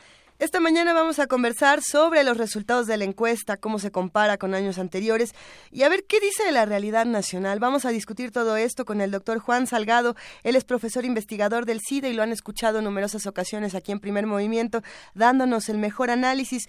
Querido doctor Juan Salgado, muy buenos días. ¿Cómo va todo? ¿Qué tal? Buenos días, saludos y saludos al auditorio. Un gran saludo. A ver, a ver Juan, ¿qué, qué nos dice esta, esta ENVIPE, esta nueva encuesta? Primero, ¿cómo está hecha y, y qué nos dice de nuevo? Sí, claro. Bueno, la ANVIP es una encuesta muy seria que se aplica eh, a una base de aproximadamente 100.000 hogares en México. ¿Qué Ujú. quiere decir esto? Que eh, la unidad de análisis es, es el hogar y las personas que habitan dentro del hogar. Esto significa que al tener una base tan amplia como la que tiene el, el INEGI, se pueden hacer estimaciones estadísticas muy precisas sobre la información que están re- recuperando. Tiene una representatividad la muestra, es una muestra muy bien realizada, que tiene representatividad nacional por estado y por área metropolitana. Esto permite también analizar diferenciadamente las, los fenómenos delictivos tanto nacionales como por entidad eh, federativa, así como en las áreas metropolitanas más grandes del país que son seleccionadas específicamente para su análisis por la ENVIP. Eh, ¿qué- ¿En qué cambia esto de que el hogar sea la unidad de análisis? Bueno, en, en realidad ha sido así desde que desde que lo realiza la ENVIPE, pero es muy importante porque en términos de desarrollo muestral permite llegar a, a una vivienda, a un hogar y en ese sentido pues eh, tener un respondiente que nos informa sobre lo que sucede en términos de victimización con todas las personas que habitan en este hogar. Es un método de acercamiento muy importante porque también permite mayor alea- al- aleatoriedad al estudio, es decir, no es una encuesta que se realice a la salida de una estación de metro que obviamente sesga por el tipo Claro. de personas que son en el metro, etcétera, o a la salida de un ministerio público donde también todo el mundo puede estar muy enojado porque viene directamente de tener interacción con la autoridad. Ujú. Entonces, bueno, vas a la casa, preguntas y, y qué nos y, y qué nos revela. Bueno, pues como señalaban que hay más de 23 millones de víctimas en el país, lo cual pues es un dato muy alarmante sin duda alguna porque pues esto nos dice que prácticamente una de cada cinco personas del país ha sido víctima de la delincuencia. Ahora, hay datos también, si nos vamos hacia los microdatos, que son muy importantes, como por ejemplo el uso de armas de fuego durante las, eh, los robos, los asaltos y la, y, y la incidencia de delitos, que ha ido en aumento y que además alcanza tasas superiores a 60% en varias entidades del país, incluyendo la Ciudad de México y el Estado de México. Asimismo, también cuando vemos algunos datos específicos sobre, por ejemplo, eh, la victimización entre hombres y mujeres o la percepción también del delito entre hombres y mujeres, vemos que la incidencia delictiva es mucho más alta en hombres que mujeres. Hay más víctimas hombres que mujeres, sin embargo, el temor a ser víctima del delito es mucho más alto entre mujeres que entre hombres. Tenemos, tenemos todos estos, estos datos aquí con, con nosotras, Juan. A mí me gustaría, antes de continuar con esta información, preguntarte cómo podemos hacer para reconciliarnos con todas estas encuestas y con toda esta información, eh, debido a que en, en, ocasiones anteriores, en encuestas que se han realizado en nuestro país, como es el caso de, de distintos sensores de pobreza y demás, eh, las personas ya no, ya no creen en, en, los resultados y siempre piensan, uno, que la violencia o, o es mayor o es menor y se está tomando una muestra incorrecta. ¿Cómo hacemos antes de pasar esta información para poder reconciliarnos? Esta es muy seria, ¿no? Esta sí tiene como, digamos, los especialistas y los estudiosos y la toman muy en serio. Aquí no te obligaron a decir otra cosa. Ah, por supuesto. Sí, en, en realidad aquí es importante considerar que el INEGI levanta esta encuesta junto con la Oficina de Naciones Unidas para la Droga y el Delito. Esta Oficina de Naciones Unidas ha estado involucrada desde el inicio en el diseño no solo de los instrumentos, de los cuestionarios, sino también de todo el trabajo metodológico alrededor de la encuesta y de su implementación. Y esto hace que México se haya convertido además en un referente en la región y, y debería decirlo hasta en el mundo, en términos de cómo se diseña y cómo se aplica la encuesta. Entonces, al ser el INEGI, pues también un instituto autónomo, pues vamos, es, es como una sí. de sus encuestas mejor estructuradas, mejor diseñadas y que le permite pues usarla como bandera y como carta de presentación sobre un trabajo estadístico bien hecho. Entonces, la verdad es que pues es, es algo que da mucha legitimidad a las cifras del ENVIPE. Por otra parte, también recordemos en 2013 la discrepancia que hubo en materia de cifras de secuestro uh -huh. por los datos que daba la Secretaría de Gobernación, que nos reportaba 5.000 secuestros en el periodo de un año, mientras que, la, que el ENVIPE del INEGI nos reportaba 123.000 secuestros. Uh -huh. Y que vamos, el INEGI mantuvo a partir del rigor metodológico de su estudio, pues la cifra que, que dio a conocer, a pesar, digamos, de que Gobernación se inconformó por, por esta discrepancia tan alta de cifras. Lo cual eh, le, le, da una cierta legitimidad, por, por supuesto, a, a, este trabajo. A ver, entonces, justamente por ahí quería yo ir también, eh, Juan tú hablas de, bueno, la, la, encuesta habla de 23 millones de víctimas. ¿Cómo se cruza eso con los datos que tenemos de denuncias? Bueno, en realidad cuando vemos también la misma encuesta nos, de, nos, nos da a conocer la cifra negra. En términos de denuncias, pues tenemos aproximadamente el 5% de, de ese total. Uh -huh. Es decir, tenemos pues aproximadamente un 95% de cifra negra y esto sí ha aumentado con respecto a los años pasados. Uh -huh. No ha aumentado de manera tremenda, es decir, ha aumentado 1 o 2%, pero sí tenemos pues unas tasas de denuncia de muy bajas en el país, es decir, la, la, la población por los motivos que se que, que documenta la, la, INEGI, que son principalmente considerarlo pérdida de tiempo o por desconfianza en la autoridad, pero siguen siendo muy altos. Sin embargo, si nos damos cuenta, son motivos que no son excluyentes, porque considerar pérdida de tiempo ir al Ministerio Público puede ser también por desconfianza en la autoridad. Claro, o sea, sí puede, este, yo digo, ¿para qué voy si de todas maneras no va a pasar nada? Exactamente. ¿Y qué recomendaciones salen a partir de los resultados de esta encuesta? Por ejemplo, hablabas de, de, apartados importantes como el uso de armas de fuego, como otras particularidades. Entonces, a partir de ahí, ¿qué, qué se genera, Juan? Bueno, algo que me parece muy importante es el análisis por entidad y por área metropolitana. Uh -huh. Ahí podemos ver que hay algunas entidades, como por ejemplo Baja California Sur y Baja California, donde hemos tenido reducciones en las tasas de victimización. Aquí estamos hablando de tasas que ya son víctimas por cada 100.000 habitantes, del 20 o del 18%, es decir, son reducciones muy importantes. Uh -huh. Tenemos que voltear a ver qué está pasando en estos estados y por qué están teniendo estas reducciones, qué políticas han funcionado allá.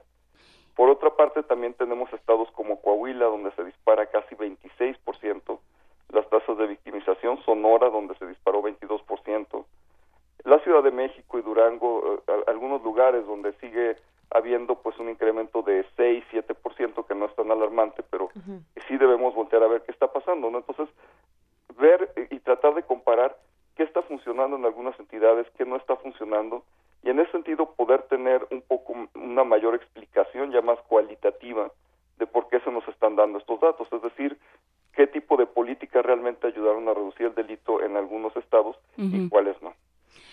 A ver, y, hubo algo, porque digamos, habrá cosas que, que, que, nos suenen, que nos suenen a nosotros, y supongo que a ti mucho más, porque estás en esto todo, todo el tiempo, que nos suenan eh, previsibles, ¿no? Coahuila, Sonora, Durango. Pero hubo algo que te, algún dato que te haya brincado, o sea, que, que hayas dicho esto no me lo, no lo esperaba. Bueno, en, en realidad algo que me parece muy bueno, eh, no es tanto que no lo haya esperado, que cada vez estamos los mexicanos pagando menos por la extorsión.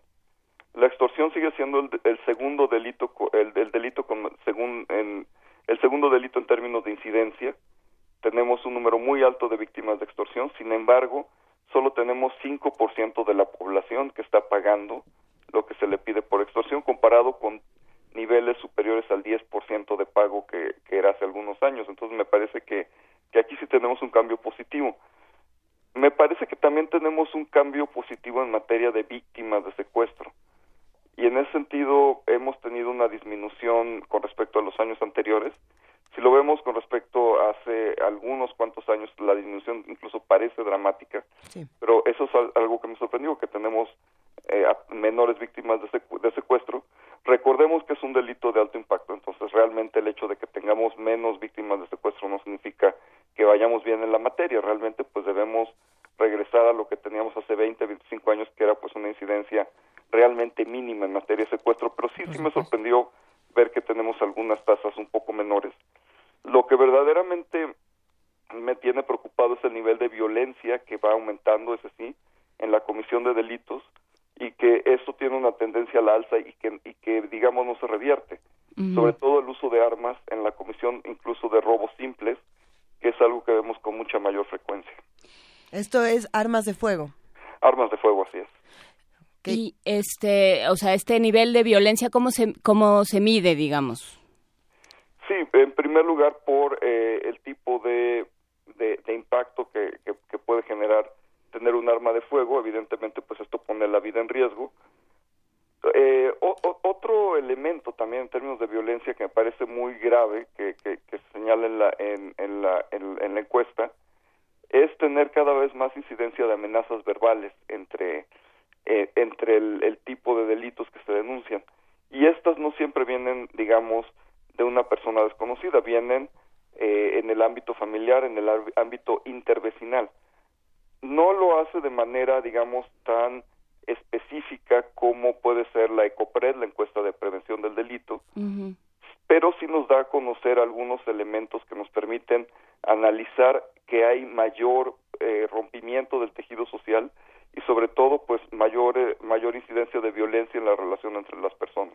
O sea, ahí digamos deja de tocar la esfera, o sea, es, es un es un momento extraño en el que lo privado y lo público se se, se confunden. ¿no? O sea, y uno podría pensar, que es un poco el, postulado que hemos tenido contigo varias veces, eh, doctor Juan Salgado, que, eh, que lo privado va a terminar necesariamente repercutiendo en lo público. Sí, efectivamente. Eh, en realidad, pues aquí nos muestra cómo los problemas de violencia familiar, como estas pequeñas riñas y asuntos entre vecinos, pues pueden tener efectivamente repercusiones muchísimo más amplias. Otro otro tema que sin duda alguna me sigue sorprendiendo, pues es la, las altas tasas que sigue habiendo de aceptación de las Fuerzas Armadas, a pesar, digamos, de, la presencia que tienen en las calles. Seguimos teniendo calificaciones, incluso en esta en esta MVP 2016, casi del 90% de aprobación de la Marina, de 85% del Ejército, 65% de la Policía Federal, es decir, seguimos teniendo las instituciones federales de combate a la delincuencia siguen teniendo una alta legitimidad en, cómo son calificadas por la población. ¿Y eso es contradictorio? ¿Y, eso no te sorprendió, Juan? Sí, eso me sorprendió por supuesto, que, que si tienen más presencia en la calle, digamos, están mucho más involucradas, sobre todo el ejército y la marina, que, sigan siendo pues también calificadas. Doctor Juan Salgado, en ese caso habría que preguntarnos, y, te lo pregunto con, plena confianza, ¿hay preguntas que se hizo, que hicieron falta en, esta, en esta encuesta? ¿Hay algo que no se haya preguntado o, que a tu parecer a lo mejor pudo haber reconfigurado toda esta información? Me parece que uno de los, eh, de, los puntos muy importantes que que hay que señalar es que la ENVIPE tiene un grupo de enfoque, es decir, tiene un grupo en el cual participamos funcionarios públicos, académicos, sociedad civil, y damos retroalimentación y decimos, esta pregunta debería ser reformulada, hay que subir, hay que bajar esto, hay que transformar alguna parte de la encuesta, creemos que hay problemas con esto, y por supuesto documentándolo. Y el INEGI nos responde, evidentemente, bueno, sí, claro, pero esto que ustedes nos piden nos cuesta tantos millones, cambiar este, este, este punto, etcétera. Pero cuando tenemos puntos técnicos importantes, sí nos hacen caso y sí ajustan porque les decimos esto no está funcionando y son muy receptivos a ello. Entonces yo creo que realmente el instrumento ha, ha, madurado mucho en ese sentido. Por otra parte, también consideran opiniones de autoridades de seguridad pública, de organizaciones de sociedad civil, de, digamos, de las procuradurías, tanto en el ámbito estatal como, como federal. Es decir, es una encuesta que se allega de, de, muchas fuentes y, y, en, y es, en ese sentido también pues la parte de percepción, la parte de documentar eh, cuál es la sensación de, desempeño institucional, la sensación con respecto a la inseguridad, pues es bastante sólida. Eh, no, bueno, suena, suena, suena mal, eh, sobre todo porque, porque la violencia empieza, bueno, es claro, ¿no? Nos, nos, nos refrenda esta idea de que, de que la violencia ya no es algo que, que ejercen los demás, ¿no? Sino que es algo cotidiano que ejercemos todos los días y a lo que nos estamos acostumbrando. Ayer lo platicábamos fuera del aire, Luisa, que ya se empiezan a normalizar estos horrores. Así es, y también la, la nos da cuenta de eso, precisamente porque documenta cuáles son los hábitos que se transforman por parte de la población. Y en ese sentido, pues tenemos un incremento de personas que ya no permite que sus hijos menores salgan a la calle. Por supuesto también este personas que tienen menor eh, capacidad por, por la incidencia delictiva de utilizar los espacios públicos, en especial parques y calles, visitar a sus familias o amigos, viajar por carretera entre estados y municipios. Digamos, todo eso, pues tenemos personas que están dejando de hacer todo esto, que salir a caminar en la calle, etcétera, tomar un taxi, que pues son actividades que deberían ser comunes en, en una convivencia social sana y que estamos teniendo pues incidencia más alta de personas que, están dejando de hacerlo por el temor al delito. Doctor Juan Salgado, nos preguntan y ya para despedirnos, ¿dónde podemos consultar esta encuesta para que todos podamos compartir esta información y seguir con esta discusión en ocasiones futuras? Por supuesto, la INEGI tiene todos los tabulados y tiene, eh, por supuesto, todos los microdatos para hacer minería de datos en el sitio del INEGI, es información pública y hay que usarla. Yo invito a todo mundo a que revise por lo pronto el resumen, digamos, donde vienen los datos agregados, pero que por supuesto también pues hagamos el esfuerzo por cruzar datos, por ir hacia esas variables que nos interesan y por observarlas a lo largo del tiempo en los diferentes años. Y claro, faltará hacer justamente esa minería de datos conforme se vaya haciendo. Ojalá podamos conversarla, eh, doctor Juan Salgado, profesor investigador del CIDE. Bueno, pues seguiremos, seguiremos viendo esto y seguiremos trabajando en este tema que nos ha ocupado tanto de la construcción de paz. Ya ni, preguntamos por Colombia, ¿verdad? No, hombre, qué cosa. Pues ya se están. Lo, lo seguiremos platicando. Muchísimas gracias, Juan Salgado. Con mucho gusto. Hasta luego. Hasta luego. Primer movimiento. Clásicamente... Incluyente.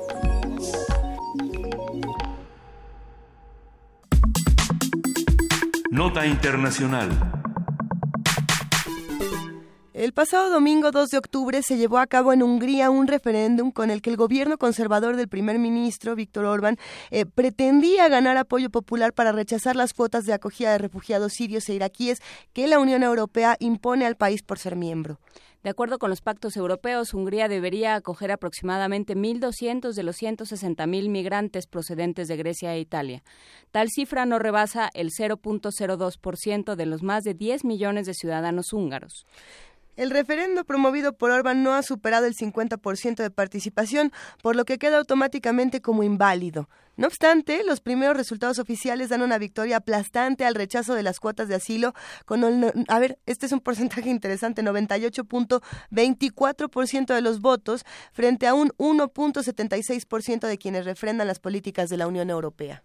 Al intuir que la alta abstención amenazaba el resultado, Orban declaró que políticamente no importa la participación, sino la abrumadora victoria de quienes quieren una Hungría fuerte y autodeterminada. Siempre es mejor un referéndum válido, aseguró, que uno inválido, pero las consecuencias legales se aplicarán. Para asegurar el, el, referendo y sus resultados, la reacción del gobierno de Orban y la posición en que deja a las cabezas de la Unión Europea, esta mañana nos acompaña Alma Rosa Madore, y es profesora del Centro de Relaciones Internacionales de la Facultad de Ciencias Políticas y Sociales de la UNAM. Alma Rosa, muy buenos días, ¿cómo estás? ¿Qué tal? Muy buenos días, muy bien, gracias. Nos deja un tanto preocupados lo que ocurre este domingo 2 de octubre con el referendo de Hungría. La cifra, este 98.24% es eh, avasallador por muchas razones distintas. Pero a ver, ¿qué, es lo que ocurrió con este referendo? Cuéntanos, por favor. Sí, es una cosa preocupante porque, eh, pues de alguna manera viene a reflejar este malestar, este rechazo de parte de los ciudadanos de la Unión Europea en torno a la recepción de refugiados provenientes particularmente de Siria, una zona en, conflicto terrible desde hace cinco años. Y también preocupa porque eh, el efecto dominó que pudiera generarse a partir de esta reacción en otros estados eh, es está patente, ¿no? Es, latente.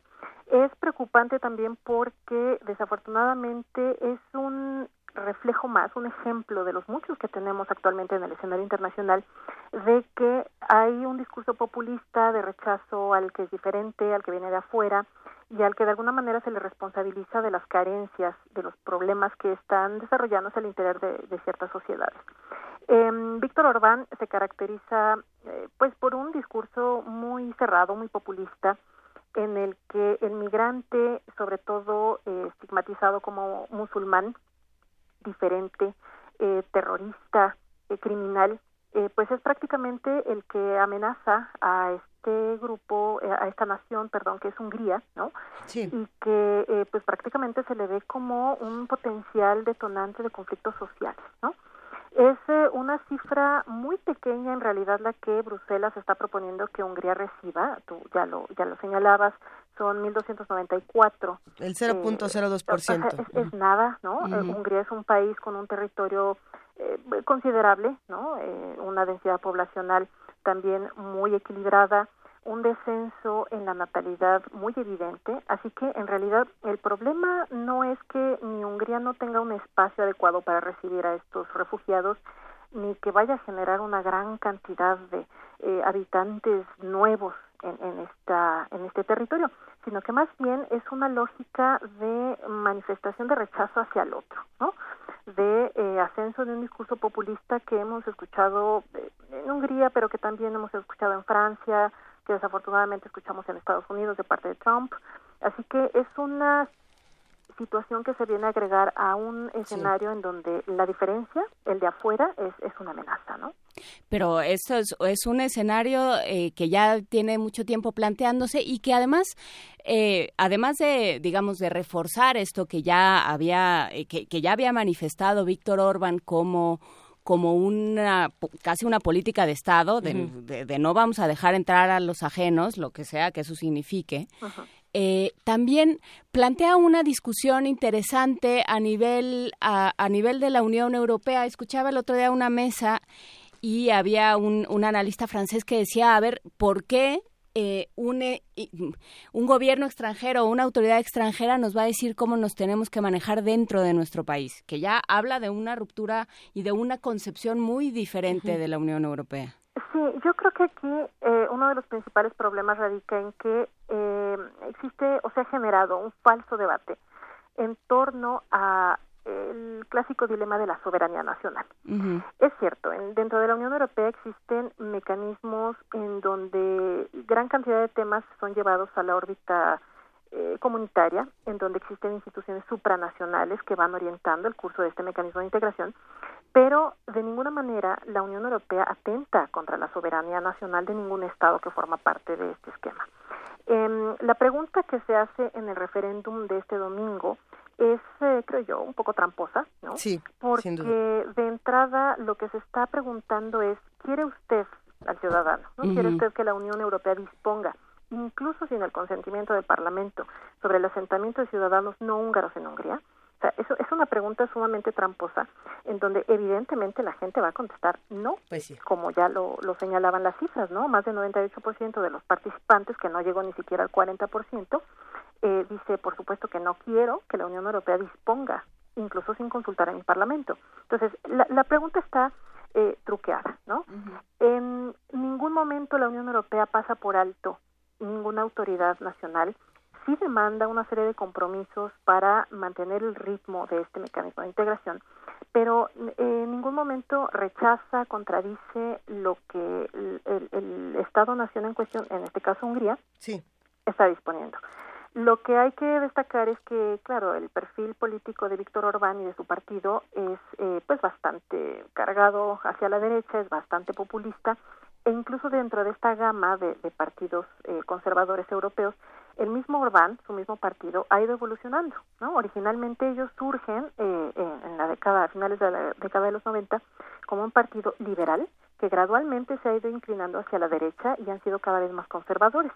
Para muestra de esto tenemos la constitución eh, más reciente, la que actualmente rige eh, eh, a Hungría, que fue eh, aprobada en 2011 y que entró en vigor en 2012, en donde, bueno, la inauguración del documento es una alusión hacia la fe cristiana, eh, encomendarse a San Esteban, eh, recuperar la idea de la integridad familiar, rechazar abiertamente eh, matrimonios de entre personas del mismo género. eh, o sea, es, es un tinte muy peculiar el de este personaje Sí. que no no podemos dejar de lado, ¿no? Eh, el ascenso dentro del Parlamento de, del de Fidesz, el partido al cual pertenece Víctor Orbán, ha ido en ascenso. A, cada vez las cifras son son más eh, demuestran más el apoyo de la gente hacia este este grupo. Eh, pero evidentemente para ganar estos apoyos el discurso se ha ido cargando gradualmente hacia buscar cierta integridad, cierto respeto a las tradiciones eh, húngaras, Claro. cierta eh, rechazo, por supuesto, hacia hacia el que viene de afuera. Y entonces, en una situación tan crítica como la que estamos visualizando actualmente, de eh, una gran cantidad de refugiados que buscan eh, garantizar su propia existencia, escapar de estos conflictos bélicos tan terribles, eh, Hungría ocupa un lugar fundamental porque, eh, pues de alguna manera, es uno de los eh, espacios a través de los cuales eh, estos eh, refu- refugiados buscan llegar a lugares más seguros, ¿no? Los refugiados ni siquiera buscan quedarse en Hungría, ¿no? Hungría es un país que consideran de paso, porque realmente a donde quieren llegar la mayoría de los refugiados es a Alemania, a Suecia, eh, a Austria, ¿no? En ningún momento tienen la intención de quedarse en Hungría, pero evidentemente tienen que pasar por ahí. Precisamente eso, eso era lo que quería preguntarte, Alma Rosa. Pensando en lo que está ocurriendo y viendo a Hungría como un país de tránsito, cuando todos lo que quieren es precisamente saltarse a Alemania, yo me pregunto si lo que está ocurriendo con Orban no es más un, un síntoma de esta situación que es mucho más grande que pensar en Hungría como, como un, un espacio aislado de, de una derecha ra- radical, pensando también en cómo las políticas eh, migratorias de toda la, de toda la Unión Europea entera no han sido la- las mejores y esta crisis está empezando a tener válvulas de escape eh, muy radicales. Podríamos pensar en este referendo sin duda como, como algo muy importante y algo muy preocupante, pero lo mismo pasó, eh, lo mismo se decía hace uno- unas semanas, unos meses con el asunto del Brexit, es decir, estas reacciones radicales que están empezando a surgir en espacios aislados de, de la Unión Europea, de, de precisamente de, de toda Europa. Ya ni tan aislados. Y ni tan ¿eh? aislados, y empezamos a preguntarnos de dónde vienen y por qué la respuesta de Alemania a lo mejor se está, se está complicando o se está tardando en llegar a espacios que son mucho más pequeños y de tránsito. Sí, em, la Unión Europea enfrenta un escenario muy complejo. Desde 2008 estamos presenciando una crisis que empieza por el, el aspecto financiero y que gradualmente va tocando esferas más eh, cercanas a los ciudadanos. Hay eh, gran desempleo, ha habido déficit fiscal muy alto en la mayor eh, parte de los estados que integran la Unión Europea. O sea, hay una cantidad de problemas eh, que sí es eh, necesario resolver, para, particularmente de naturaleza económica. Eh, también hay que recordar que Hungría se suma a este club europeo de manera relativamente reciente, en 2004, igual que otros países de, de, Europa del Este. Es una um, complejidad la del mecanismo de integración europeo tal que eh, los niveles de decisión nacionales, sí. regionales y supranacionales están coexistiendo. Y concretamente, refiriéndonos al tema de eh, la migración, el asilo, el refugio, eh, la Unión Europea tiene ahí también algunos claroscuros, algunas lagunas que todavía no ha terminado de resolver. Existe prácticamente desde 1999, eh, año en el cual entra en vigor el Tratado de Ámsterdam, sí. una serie de disposiciones para ir construyendo gradualmente una política común de asilo. Uh -huh. O sea, no es un tema nuevo, ¿no? Eh, lo que se ha ido haciendo a lo largo del tiempo es ir perfeccionando, ir llenando espacios que eh, legalmente, eh, por supuesto que eh, todavía generan controversia entre a quién le toca hacer qué cosa, al Estado Nacional, a la Comisión Europea, al Parlamento Europeo, a quién le toca hacer qué. Entonces, esta complejidad por una parte, pero también un escenario internacional muy convulso en donde es innegable que la, la guerra, particularmente en Siria y en otras regiones de, de Oriente Medio, están expulsando una gran cantidad de personas que lo sí. único que tratan de hacer es salvar la vida, pone en entredicho a potencias internacionales muy importantes como la Unión Europea, el mismo Estados Unidos, Rusia, ¿no? que están metidísimos en este asunto en Siria. Y en concreto, la Unión Europea está lidiando con una serie de situaciones muy complicadas porque eh, ciertamente está recibiendo una cantidad muy importante de, refugiados, pero creo que también hay que magnificar el asunto. Eh, la cantidad de refugiados uh -huh. que se recibió durante la guerra de los Balcanes, la, esta situación a través de la cual se desintegra Yugoslavia en los años 90, rebasa por mucho las cifras de refugiados que hoy están tocando la puerta de Europa. Entonces, creo que también hay que ubicarnos históricamente para eh, entender que esto que hoy se ha dado en llamar la crisis de migrantes sí. o la crisis de refugiados, en realidad pasa más, más por ser una crisis humanitaria que otra cosa, porque la misma Unión Europea ha eh, destacado en ciertos documentos que, por ejemplo, en, en cuanto a la figura del asilo, eh, una de las principales cuestiones que no se debe tocar es el retorno, ¿no? Lo, las personas que están solicitando asilo deben tener garantizado el no retorno al país de origen del cual están saliendo. Y eso eh, está un poco ahí en entredicho, ¿no? El claro. acuerdo más reciente que se firma con Turquía eh, trata de mediar, de, de aliviar un poco la presión al respecto, porque no se les devuelve directamente a Siria, pero están atorados en Turquía. Entonces, esto viene a cuestionar muchos de los valores de la Unión Europea, como la libertad, el libre tránsito, el respeto a los derechos humanos, porque la situación en la cual están viviendo los refugiados dentro del territorio europeo es terrible, ¿no? Casas de campaña improvisadas, eh, falta de alimentación, estos falta campos de, de refugiados básicos, como la jungla que se convierten en, en lugares en, en, lugares de violencia y en una Así especie es. de guetos muy atacados. Totalmente. Así que para el ciudadano de a pie, por supuesto que se eh, presenta la oportunidad de desarrollar una idea de que el migrante va a llegar a delinquir que va a violar a sus mujeres, ¿no? Como también se, se manejó uh -huh. en la situación el año pasado de colonias en Alemania. Sí, en Año Nuevo. Eh, también se presenta el migrante, ni siquiera es un migrante por gusto, no es un refugiado, ¿no? Es alguien que está escapando de la guerra y tratando de salvar la vida, que, que va a llegar a robarles fuentes de empleo, que profesa una eh, fe diferente, que seguramente se hará explotar en algún tren o en algún cine, ¿no? O sea, hay una construcción del imaginario eh, respecto al refugiado, al migrante, eh, como una figura 100% nociva, ¿no? Y bueno, perdón, pero eh, Europa eh, y su identidad se han construido a lo largo de la historia precisamente gracias a estos intercambios culturales, ¿no? Entonces, creo que en principio hay que ubicar lo que sí es un debate y lo que en realidad son discursos que los líderes necesitados de apoyo claro. están construyendo y lo que la ciudadanía recibe como un producto sin digerir, ¿no? Entonces creo que creo que por ahí hay que eh, ubicarnos en, muchos eh, aspectos. Nos quedamos con esa reflexión interesante. Alma Rosa Amador, profesora del Centro de Relaciones Internacionales de la Facultad de Ciencias Políticas y Sociales de la UNAM. Algo más brevemente con lo que te gustaría eh, cerrar esta conversación para que sigamos hablando de, Hungría y de lo que está ocurriendo en ocasiones futuras. Sí, yo quisiera destacar que em, este fenómeno está haciendo patente que no solo es la Unión Europea la que se está enfrentando a una situación de acomodo o reacomodo de estas personas que están escapando de la guerra. Hay que recordar o hay que tener en mente cuál es el origen de las guerras en, en, otras regiones, ¿no?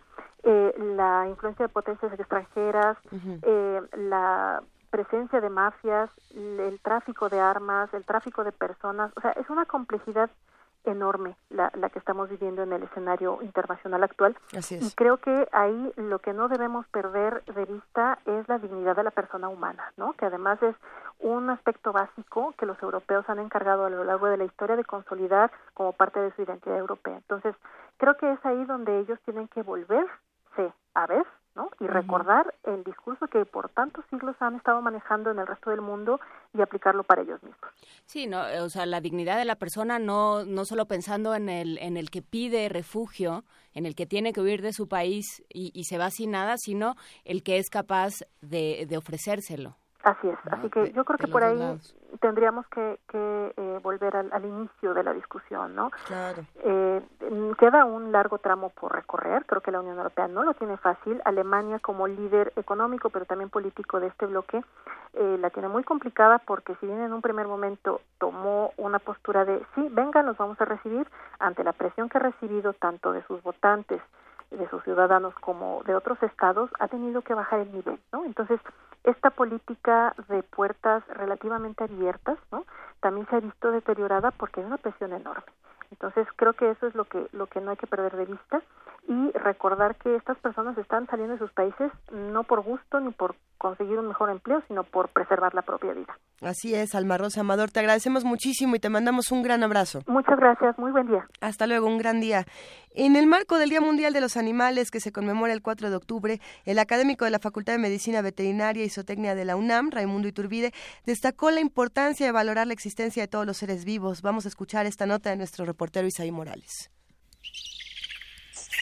Este 4 de octubre se conmemora el Día Mundial de los Animales, fecha establecida en 1929 a iniciativa de la Organización Mundial de Protección Animal. Se registró por primera vez en 1931 en una convención de ecologistas en Florencia, Italia, como un llamado de atención a la sociedad por la problemática de las especies en peligro de extinción. Raimundo Iturbe, académico de la Facultad de Medicina Veterinaria y Zootecnia de UNAM, señaló la importancia de valorar la existencia de la fauna en el planeta Tierra. La importancia es reconocer que la vida del ser humano es una vida de socialización y esta socialización no solamente tiene que ver con, con la especie, sino con otras especies. Particularmente los perros tienen muchos años de estar conviviendo con nosotros. Los animales no solamente conviven, sino nos aportan otra serie de satisfactores además de alimento. Entonces es reconocer que ellos tienen, al igual que uno, la situación de derechos a una vida digna. La violencia, abandono, tortura o muerte por asesinato de los animales es una historia que se repite en nuestro país. De acuerdo con datos del Instituto Nacional de Estadística y Geografía, en México cada año mueren más de 60.000 animales por estas causas, lo que lo ubica como el tercer país con mayor número de registros de esta naturaleza. En este sentido, la Secretaría del Medio Ambiente informó que anualmente recibe más de 4.000 animales, de los cuales un volumen significativo sufrió alguna especie de agresión. El experto consideró que se trata de un reflejo de la violencia que vive la sociedad mexicana. Estamos en un país donde, pues, desde que se da la conquista, tenemos una serie de frustraciones, traumas y complejos que no solamente los reflejamos entre nosotros mismos, sino pasamos a las especies, ¿no? Y las maltratamos considerando que somos superiores y que eso nos da el derecho a tratarlos de manera inadecuada. Pero también, ¿cómo exigirle a las personas que no se maltrate a los animales? Y también vemos una situación muy violenta entre nosotros, violencia en escuelas, violencia en el trabajo, se refleja también en los animales. Iturbe urgió a fomentar una cultura de educación sobre el cuidado y la protección respectiva. Agregó que en la UNAM se imparten asesorías a personas para orientar acerca de la alimentación, espacio, cuidado y recreación de los animales. Primer movimiento. Clásicamente... Diverso.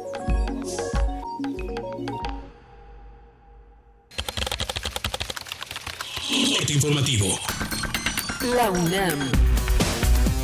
Víctor Hernández Lima, alumno de licenciatura de Química en la Facultad de Estudios Superiores Cuautitlán, obtuvo la medalla de bronce en la Olimpiada Internacional de la Especialidad celebrada en la ciudad de Tiflis, en Georgia. El universitario aprobó exámenes en las áreas de química orgánica, química inorgánica, fisioquímica, química analítica y bioquímica. En el último año, el egreso de estudiantes de la Facultad de Ciencias creció 19.8%, mientras que la titulación aumentó 2.5%, afirmó su directora Rosario Arriz Gutiérrez al rendir su segundo informe de labores. Nacional.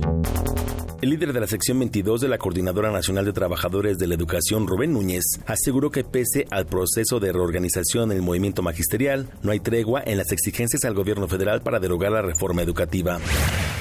En la Cámara de Diputados, el exalcalde de Los Ángeles, Antonio Villarraigosa, afirmó que el voto latino es fundamental para evitar el triunfo de Donald Trump. Dijo que ante el riesgo de que gane el candidato republicano, se debe promover la participación de los migrantes. ¿Por qué habla Trump en esta manera? Porque puede, porque no hay consecuencias. Nunca hubiera hablado tan abiertamente de un grupo etnia tan grande si votaban. Pero cuando no votamos, creen que pueden hacer lo que le da la gana.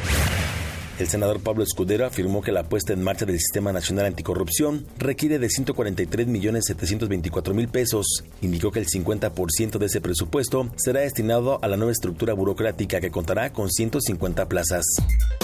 Economía y finanzas. De enero a agosto de 2016, el ingreso por remesas enviadas de Estados Unidos a México sumó 17.600 millones de dólares. La cifra representa un incremento del 6.6% respecto al mismo periodo de 2015. Internacional.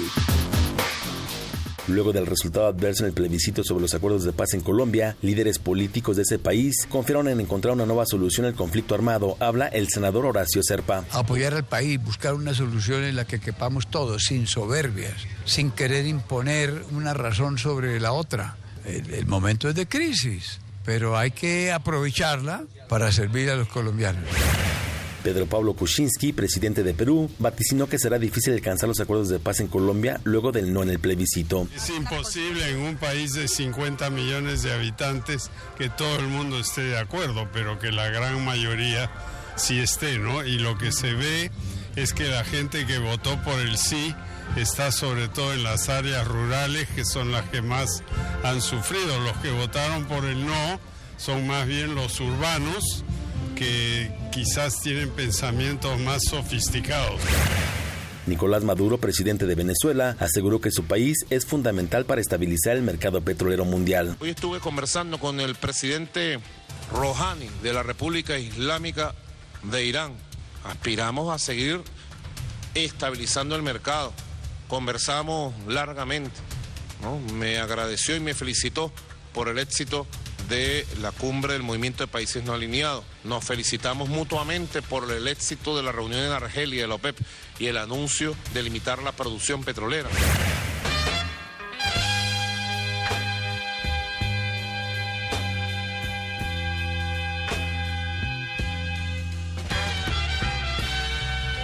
Un día como hoy.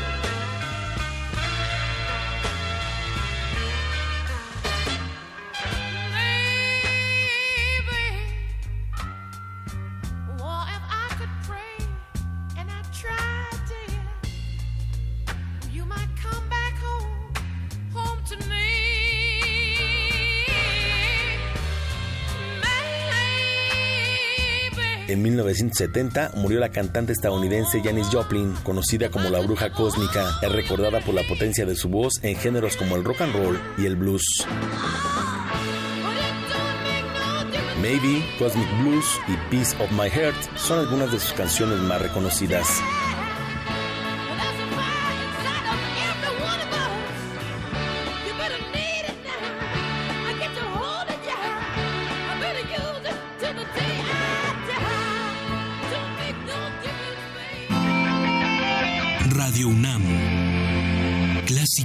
Informativa.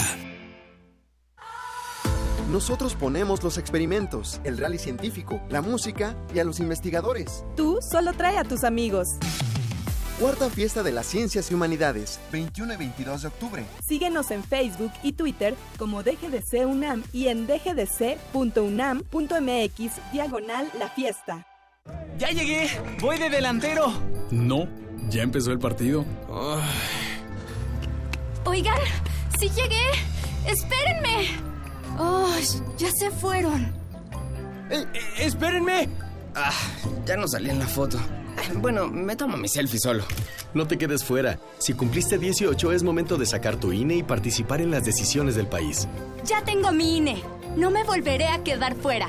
Instituto Nacional Electoral, INE. Porque el alcoholismo es una cuestión de salud y no de vergüenza. Soy mujer y soy alcohólica. La enfermedad del alcoholismo no respeta edad, sexo ni posición social. En Alcohólicos Anónimos somos hombres y mujeres con una nueva vida, vida que deseamos compartir. Asiste a AA, encontrarás respeto y comprensión. Para mayores informes en cualquier punto de la República, acude al grupo de tu comunidad. Corporación de Servicios Tradicionales de Alcohólicos Anónimos, Sección México, 5705-5802, servicios gratuitos. Todos los negocios inician con un emprendedor, esa persona que usa sus ideas para transformar su vida y la de los demás. Si tú también quieres crear o expandir tu empresa, asiste a la Semana Nacional del Emprendedor y recibe los apoyos que necesitas para lograrlo. Del 3 al 8 de octubre. Regístrate www.gov.mx diagonal Semana del Emprendedor. La Secretaría de Economía y el Instituto Nacional del Emprendedor te invitan. Gobierno de la República. Nantli,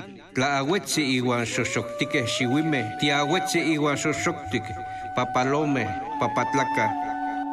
Los mejores exponentes de poesía mexicana y latinoamericana representarán a sus lenguas originarias en el séptimo Festival de Poesía Las Lenguas de América Carlos Montemayor. 12 años de poesía. 13 de octubre, 18 horas, en la sala Nezahualcóyotl del Centro Cultural Universitario. Entrada libre. Mi nombre es Juan Hernández Ramírez y los invito al séptimo Festival de Poesía Las Lenguas de América Carlos Montemayor. Invita el Programa Universitario de Estudios de la Diversidad Cultural y la Interculturalidad de la UNAM.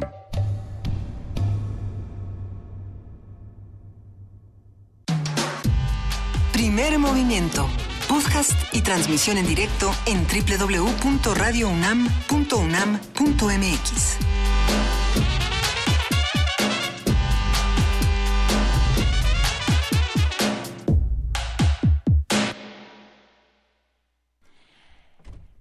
Nueve de la mañana con ocho minutos y eh, Frida me Así hace, me, me hace una señal de ahora habla. Ahora bien, no Frida. hablen, ahora sí hablen. Ahora cállense, ahora hablen, ahora hablen. Son las nueve de la mañana con ocho minutos, Luisa Iglesias. Son las 9 de la mañana con 8 minutos y estamos ya preparándonos aquí para nuestra mesa, para nuestra poesía necesaria, muchísimas cosas que vamos a discutir esta mañana. Gracias a todos los que nos están escribiendo en arroba P Movimiento, en diagonal Primer Movimiento UNAM y en el 55 33 36 43 39. Y tengo que decir que ahorita que estábamos en el corte con, con Horacio Vives, que ya llegó, Ay, sí. estábamos acordándonos de otro libro que no es exactamente de piojos, sino de mayates en la cabeza. ¿Cuál es el libro de un Mayates libro en la cabeza? Muy maravilloso que yo creo que es de Marta Sastrías, pero ahorita lo voy a ahorita lo voy a corroborar. Es del Fondo de Cultura Económica, se llama El peinado de la tía Chofi. El peinado de la tía Y Chofi. entonces hay una boda y entonces la tía Chofi y todas sus hermanas y toda la familia se van a peinar y se hacen unos peinados gigantescos este y, y churriguerescos. Entonces Ah. adentro queda atrapado, adentro del peinado queda atrapado un mayate. Y entonces, en realidad el libro es la historia, es un álbum ilustrado y es la historia del mayate durante la boda y es francamente muy divertido. Si usted le quiere explicar a alguien cómo funcionan los piojos, el peinado de la- o simplemente se quiere divertir y es un libro muy muy eh, atractivo visualmente, tiene una paleta en rojos, en ocres, en sepias muy, muy interesante y muy atípica. Busque el peinado de la tía Chofi en los especiales a la orilla del viento en el Fondo de Cultura Económica. Y aquí es cuando le pides a Vania que suba la referencia a las redes, ¿no? Y ahorita es cuando le pido a Vania que suba la referencia a las redes, ahorita te la paso, Vania. Con esto nos vamos a Poesía Necesaria y les anticipamos que ya está Horacio Vives en la cabina.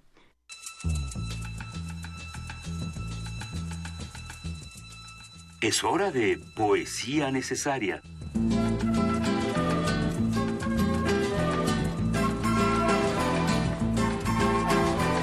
llegó el momento de poesía necesaria y no ha sido fácil esta mañana para muchos de los que están en el tránsito, entre los choques, para los que tienen piojos, para los que no. Eh, para todos ellos queremos dedicarles una lectura interesantísima de los proverbios del infierno de William Blake. Sí, a ver, pero, pero no crean que esto está tan mal. William Blake es uno de los poetas eh, más visionarios ingleses que ha existido en la historia de, la literatura. Él nace en, 1900, en 1757, fallece en 1827, y es interesantísimo escuchar cómo él planteaba eh, tribulaciones religiosas, así como tribulaciones de la vida cotidiana, a partir de su pintura y a partir de, de estas palabras en los proverbios del infierno, de el matrimonio del cielo y el infierno.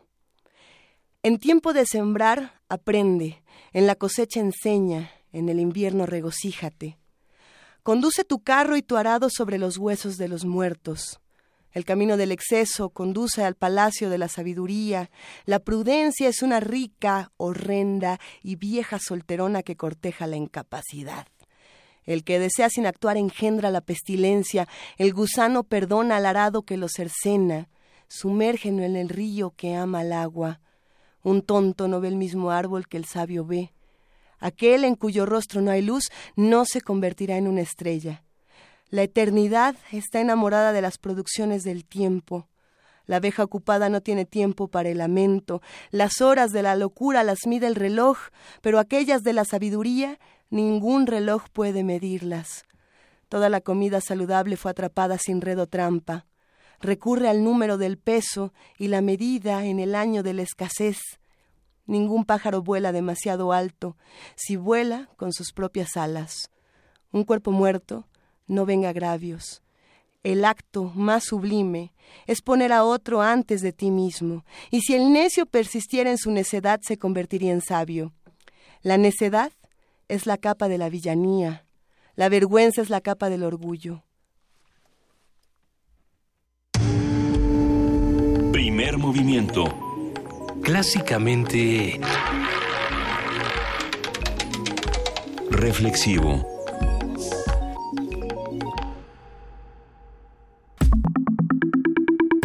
La mesa del día. El filósofo y lingüista Noam Chomsky advierte que si no desarrollas una cultura democrática constante y viva, capaz de implicar a los candidatos, ellos no van a hacer las cosas por las que los votaste. Noam Chomsky, que ha hablado tanto últimamente y que se ha manifestado tanto en, pues en contra del proceso en general, del proceso eh, estadounidense electoral, pero bueno, es otra historia. El secretario de Gobernación, Miguel Ángel Osorio Chong, lanzó una campaña en sus redes sociales sobre los avances de su dependencia.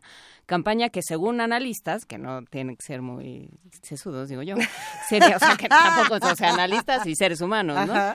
Sería un destape como candidato del PRI a la presidencia en 2018, anticipándose al famoso dedazo de su partido, cuando las encuestas lo proyectan firmemente como su mejor opción para frenar las aspiraciones de los partidos PRD, PAN y Morena. ¿Sí? Ya se acabó la diversión. Sí, en serio. Bueno, okay. haciendo referencia al segundo aniversario de la desaparición de los 43 estudiantes de Ayotzinapa, Osorio Chong trata de legitimar su imagen de, de hombre fuerte sobre la del presidente Enrique Peña Nieto. Esto con la postura, y cito, no habrá perdón ni olvido.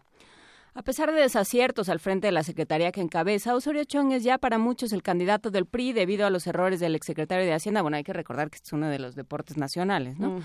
Debido a los errores del exsecretario de Hacienda Luis Videgaray, el desgaste político del actual secretario de Educación Aurelio Nuño Mayer y la mala gestión al frente del partido tricolor de su exdirigente Manio Fabio Beltrones. Cabe recordar que el jefe de gobierno Miguel Ángel Mancera, Margarita Zavala, Rafael Moreno Valle, Andrés Manuel López Obrador, Jorge Castañeda, Pedro Ferriz de Con y el gobernador de Nuevo León, Jaime Rodríguez el Bronco, que ah, se ha aventado. Que se acumulan esta semana. Sí, bueno, pero el Bronco se ha aventado unas declaraciones eh, tremendas en los últimos días. Bueno, todos ellos ya han hecho públicas sus aspiraciones de competir en la futura elección presidencial. Vamos a ver qué ocurre. Y bueno, pues esto abre una serie de asuntos porque lo que quiere decir es el quien tiene que estar a las vivas son por supuesto los ciudadanos, pero también eh, el Instituto Nacional Electoral. Hablaremos sobre las lagunas en la regulación del INE, qué pasa cuando todo el mundo está, todo el país está concentrado en ser candidato o en precandidato o, o aspirante o suspirante y nadie está trabajando. Y los retos que se enfrentarán en las próximas campañas, con lo platicaremos con el doctor Horacio Vives, como ya vieron, ya está aquí, licenciado en, bueno, como ya oyeron, licenciado en Ciencia Política por el Instituto Tecnológico Autónomo de México, doctor en Ciencia Política por la Universidad de Belgrano, Argentina y, por supuesto, colaborador y amigo de este espacio. ¿Cómo estás, Horacio Vives? Juana Inés, Luisa, pues muy contento de estar de nueva cuenta con ustedes haciendo comunidad. Saludos a Benito del otro lado del Atlántico, donde quiera que se encuentre. Buenos días. Sí, siempre que estás por aquí, Horacio, los temas son bastante duros. Por eso nos encanta invitarte, porque ahora sí que le entras al quite. Con nosotros. Pero, eh, ¿qué, está, ¿qué tanto está pasando con Osorio Chong? ¿Ahora qué está haciendo? ¿Y, y cómo podemos ver todos sus discursos, todas sus acciones en las últimas semanas? Oigan, sí, tengo que hablar con la producción del programa. que No es posible que me pongan después de poesía necesaria, digamos. Es el momento de los más, de los más agradables de la mañana. Los proverbios del infierno quedan bastante bien con lo que está ocurriendo. Sí, sí, sí hay, sí hay un, un, puente, hay un vínculo aquí. hablando Pero del infierno, ¿qué pasa? Hab, hablando del infierno. A ver, ¿qué es lo que ocurre? Mira, a mí esto me parece una cosa muy interesante. Eh, ¿Por qué? Porque normalmente el partido que está en el gobierno eh, debe de proteger al, al, presidente y el presidente debe estar en funciones hasta el último momento de su sexenio. Por causas naturales, cuando empieza la interna y viene la campaña, pues obviamente va perdiendo eh, centralidad el, el presidente y ya nos Así vamos es. enfocando más los reflectores hacia el, el, candidato del partido en el gobierno o en su momento el presidente electo. Eh, y pues, que, que no se nos olvide que nos quedan para bien para mal más de dos años de, de gobierno, o sea, falta, uh -huh. falta un montón. Y esto que ha pasado, en definitiva, pues yo veo que no tiene ningún eh, ningún precedente, ¿no? Eh, porque una cosa así, digamos, no es una ocurrencia que tengas sin consultarlo con tu jefe político, o sea, el presidente de, de la República, o de plano lo estás desafiando abiertamente. No creo que sea el caso. Entonces, ¿qué es lo que está pasando? Que de, de alguna forma ya como que quieren quitarle reflectores a, a los pinos para lo pasando a este a este candidato pues que parece uh -huh. que está construyendo de manera muy sólida su, su, su mensaje, ¿no? De, de, manera muy sólida, porque francamente el, el, la reacción, o sea, los spots son de una pobreza y de un viejo, digamos, en términos de mensaje, de imágenes, de comunicación, de discurso. O sea, es. Eh, yo eh, pienso que, que es como, como que después sientes que va a aparecer el noticiero continental. ¿no? Son, son de, de, Metro, de, Bilbatúa, de Metro Bilbatúa. Sí, que, que en cualquier momento, ¿no? Después de que está Osorio Chong este, diciéndote eh, que pasan, por supuesto, la milpa, eh, los niños mexicanos abrazándose, yendo a la escuela, las familias, la señora con delantal, todas estas imágenes tan... Eh, tan trilladas, tan eh, cansadas, digamos, de, de, lo que es México, en, entre comillas, eh, sale Osorio Chong a decirte yo he hecho cosas maravillosas y las voy a seguir haciendo y soy por, por cierto este Osorio Chong. No te lo dice pero si se encuentra mi nombre en una boleta vote por mí no es un poco lo que dice. Y, y claro es un mensaje completamente viejo y, y del PRI de los años 70 bueno, aquí hay dos cosas. Eh, en primer lugar, en definitiva, sí, digamos, concuerdo que eh, el mensaje es rancio, es arcaico, pero hacer comunicación política, comunicación de gobierno, no es fácil. Recordemos que este gobierno empezó con unas cosas muy raras de eh, gente en traje haciendo parkour y volando por los techos, y una cosa que, que, que no conectó, no pegó. Entonces, de repente puede ser medio, medio difícil de innovar están obligados a hacerlo porque sí, bueno, estos pero... estos estos mensajes estoy de acuerdo contigo que son eh, absolutamente del, del, pleistoceno anterior y que no corresponden con las eh, formas y las líneas de comunicación y las audiencias a las que deberían de estar eh, dirigidos.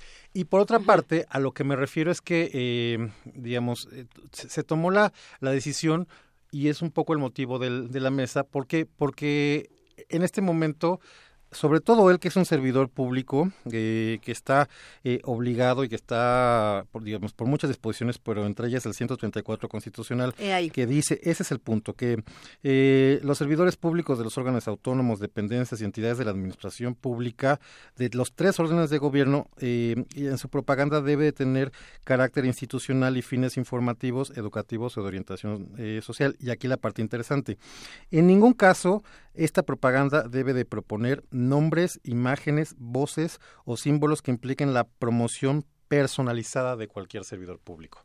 O sea, sabemos que actualmente este hombre está patinando sobre hielo y que lo que está haciendo es eh, jugando un poco en los eh, linderos del marco legal para ir, digamos, posicionando un, mensaje. Y también veamos todos los productos en su contexto están utilizando em, eh, unas plecas, ¿no? Digamos, como, como eran antes la, en, la televisión digital las barras de producción, ¿no? Que estaban estas, eh, estas barras y ahora están utilizando las gamas de los verdes y de los rojos y los, los están poniendo en todas estas, eh, en todas estas gráficas, en todos estos spots para de alguna manera ir generando un tipo de, reconocimiento. Y como dices tú, Juana Inés, la, la idea es que, bueno, si en el 2018 se les aparece este mi nombre y mi imagen, bueno, pues hagan el favor de, de, votar por mí.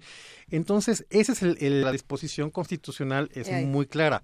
Ahora, por otra parte, habrá quien diga. irresponsable, porque es, un, es un adjetivo muy generoso el que usas. Pero independientemente de si es audaz o irresponsable, o si el mensaje es del Cretácico, digna época de los dinosaurios, eh, sí hay, hay un alto grado de, saber leer en dónde está el huequito legal y meterse por ahí, ¿no? O sea, sí, sí, nuestros queridos amigos, de no, no tan queridos amigos del PRI, son bastante astutos en ese sentido y siempre encuentran cómo salirse con la suya y si se salen con la suya y les dicen algo, pues pagarán una multa y tan tan, ¿no? Que ahí se queda siempre. Exactamente, porque, porque bueno, eso es lo que dice la Constitución, sabemos que eh, por normatividad jerárquica, jerárquica está por encima de la ley general, pero ¿qué es lo que dice la, la ley JIPE? Artículo 242 dice, bueno, eh, para la promoción de los de los de difundir los logros de, los servidores públicos tienes un periodo ventana específico que son siete días antes eh, del informe y el día del informe por supuesto del aniversario y cinco días em,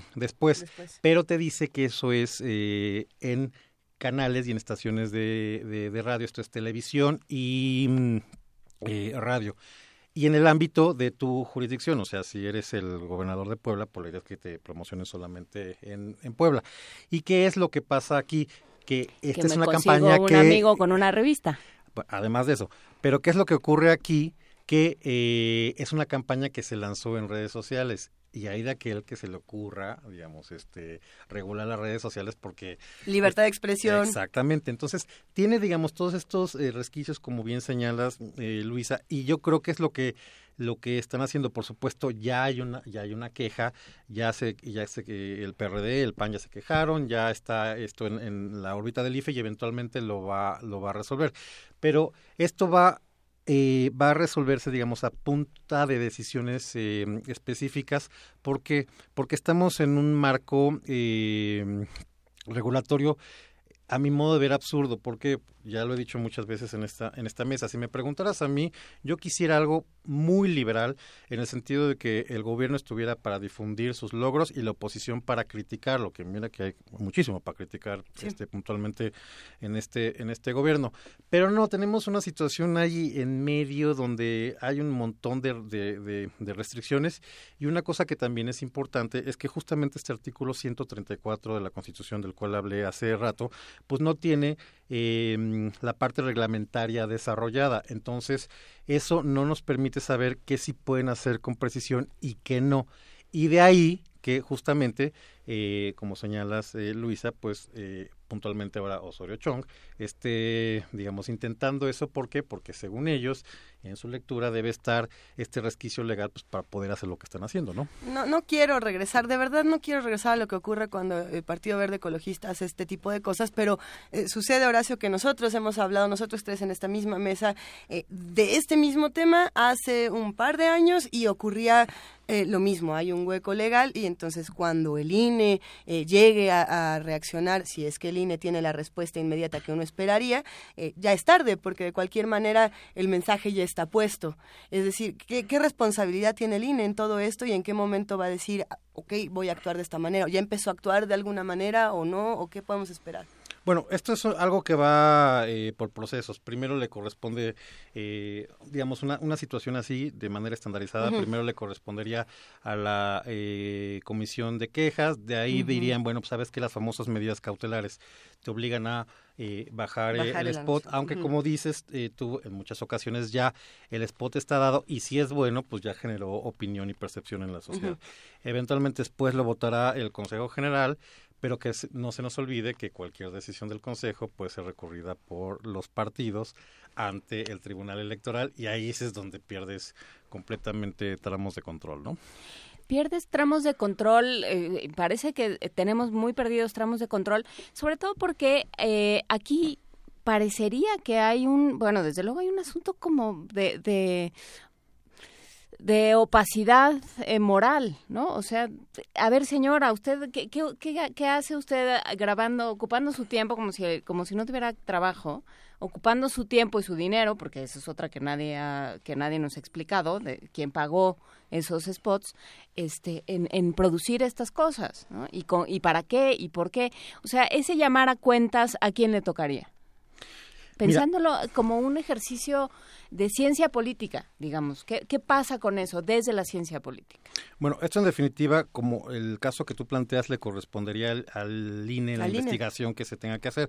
Pero lo que señalas, Juan Inés, es, es muy pertinente porque porque dentro de estos resquicios que tiene eh, la ley de estos recovecos, la verdad es que no está claro que si tú eres un servidor público y tú con tus recursos decides hacer eh, una campaña promocionándote en tu cuenta de, de, Twitter o en tu Facebook, en tu, en tu red social, y no está vinculada con la de la dependencia, pues probablemente eso se valga. No está del todo claro que, que esté prohibido. Aquí la cosa es que sí, en efecto, está la imagen del funcionario con el logo de la Secretaría. Entonces, aquí lo relevante ¿Pero está el logo de la Secretaría? Sí, es que hay, hay, de todos tipos. Es que hay varias, hay varias es que hay varios productos. No, el de la Secretaría. Hay, con los logos de la Secretaría y ahí donde está eh, nada más la esta tipografía y esta imagen que les digo que les digo que juega la pleca con, con los tonos en verdes y en rojos. Hay de distintos tipos, donde sale él o donde nada más salen estos mensajes de valores grandilocuentes con jóvenes y niños y toda esta historia. Pero hay de todos tipos. Pero ese puntualmente creo que sí tiene problemas porque sí cae dentro del tipo que establece el 134. Pero a ver, si Osorio Chong mañana nos dice, no, lo que pasa es que yo quiero ser candidato independiente, ¿él se habría tenido derecho a hacer esto? No, yo creo que no. Si, en definitiva está vinculando su imagen con, eh, la con la de la dependencia, ahí es lo que no se puede, porque está claramente tipificado que no puedes eh, hacer promoción personalizada. Este, este quizá es uno de los pocos casos que tenemos en este último año, pero estoy eh, Ah, estoy casi segura de que habrá otros que podamos discutir, eh, podemos discutir qué está pasando con los otros posibles candidatos y con las otras eh, declaraciones. Sin embargo, probablemente este será el más escandaloso y con el simple hecho de haber generado eh, una polémica ya en redes sociales, pues el nombre de Osorio Chong ya está dando la vuelta solito, ¿no? Ese, esa es la gran tragedia de este asunto. Sí, esa es la cosa, que de, alguna forma, ya lo mencionaba Juan está posicionado como el candidato puntero dentro eh, del PRI y uno pensaría eh, digamos como para qué pelearse eh, por la candidatura ahora de un partido que va en tercer lugar pero bueno eventualmente se tendrá que posicionar ya que sea el, el, candidato. ¿por qué? pues porque están los los recursos políticos del, del gobierno que lo que lo van a apoyar y en definitiva sí esta seguramente va a ser la primera de muchas que, que van a ocurrir pero sí es un caso distinto a eh, la promoción que están haciendo los que ya han manifestado su interés por, por ser eh, candidatos presidenciales y que leíste en la lista del principio. Andrés Manuel López Obrador, Margarita Zavala, eh, eh, Ricardo, Ricardo Anaya, ¿no? Es, es claramente una situación distinta. ¿Qué, ¿Qué, le va a tocar al INE para, para controlar todos estos asuntos y para ir haciendo quizá, no, no podríamos decir que nuevas leyes, pero tendrá que tener un nuevo método de control partiendo de lo que hemos visto en elecciones anteriores, después de los muchos escándalos que se han dado en redes sociales, como por ejemplo podríamos regresar al caso de, de el verde, sí, era el Piojo Herrera el que corrieron. Era el Piojo Herrera, sí. Precisamente. Es- ya tenemos antecedentes. tweets, ¿no? Tenemos Mm. estos antecedentes y el INE no ha generado todavía eh, un sistema de control o algo que pudiera eh, Pero es que justamente, o sea, si yo ahorita escribo un tuit y digo odio a quien sea, casi a todos, pero o sea, o sea, quien sea, larga. Eso se puede hacer, eso se puede tomar como un acto anticipado, o sea, realmente es una es un territorio completamente comanche, ¿no? O sea, digamos es muy difícil, ya me van a regañar. Es un eh, es un territorio muy difícil de regular.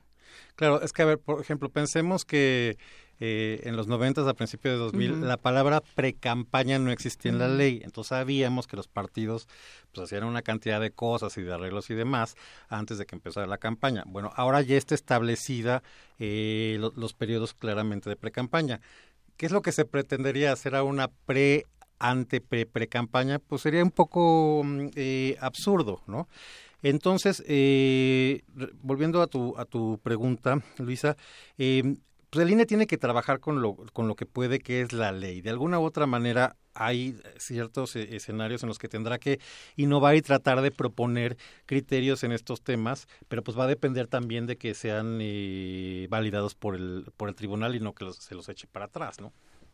Ay, e- e- este asunto eh, se pone complicado precisamente cuando la ley no nos da un espacio eh, es. sano de discusión. Podemos volver a discutir qué se hace entonces desde las leyes o qué podríamos hacer los ciudadanos para... No, no podemos modificar estas leyes, pero qué sí podemos hacer, Horacio. Mira, aquí en, en términos legales creo que habría eh, dos cosas que por otro lado veo muy difícil. Uno, la reglamentaria del 134 de la Constitución o cambiar el modelo de comunicación para que sea pues tremendamente liberal. Eh, ¿qué, es, ¿Qué es lo que pasa? Digamos, si los partidos se pusieron de acuerdo en su momento para el Pacto por México y emitir una serie de reformas constitucionales y de reformas legales y no quisieron tocar esta, es porque no tienen ningún interés y ningún incentivo a hacerlo. ¿Por qué? Pues porque todos en distintos niveles se han visto beneficiados de estos eh, recovecos de la ley. Entonces, eh, pues estamos en este, en este escenario en el cual ante casos peculiares tendrán que caer en la, en, en la mesa de decisión de, del INE y eventualmente pues el tribunal resolver. Sí. No veo cómo salgamos, salgamos de esta por el momento. Por el momento. A ver, nos hacen algunas preguntas interesantes en redes sociales, son varios los que nos preguntan por aquí. Eh, ¿cómo, ¿Cómo ves, Horacio, lo que pasa entre precisamente Osorio Chong y Erubiel, que también ya tiene su propia eh, campaña y sus Bueno, es que propios acaba de spots? presentar su informe. Ah, no, Es él, que él tú es un buen chico, sí, tú, lo, dicen. tú lo Mm. estás mal.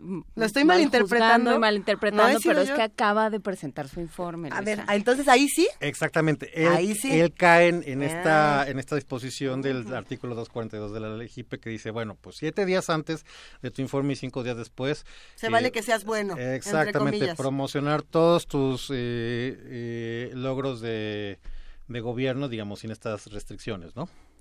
Que ese es otro tema que no, no- al que no nos meteremos hoy, supongo, pero que para, o sea, ¿para qué sirve la comunicación política? Realmente, Eh, o sea, ¿por qué sí se debe dar espacio para que se promocionen los logros? ¿Para que, ¿Por qué sí el informe y, y ¿Por qué no hay siete días donde alrededor? nosotros subimos nuestros spots de lo que están haciendo mal? Bueno, no, ¿verdad? Perdón, perdón.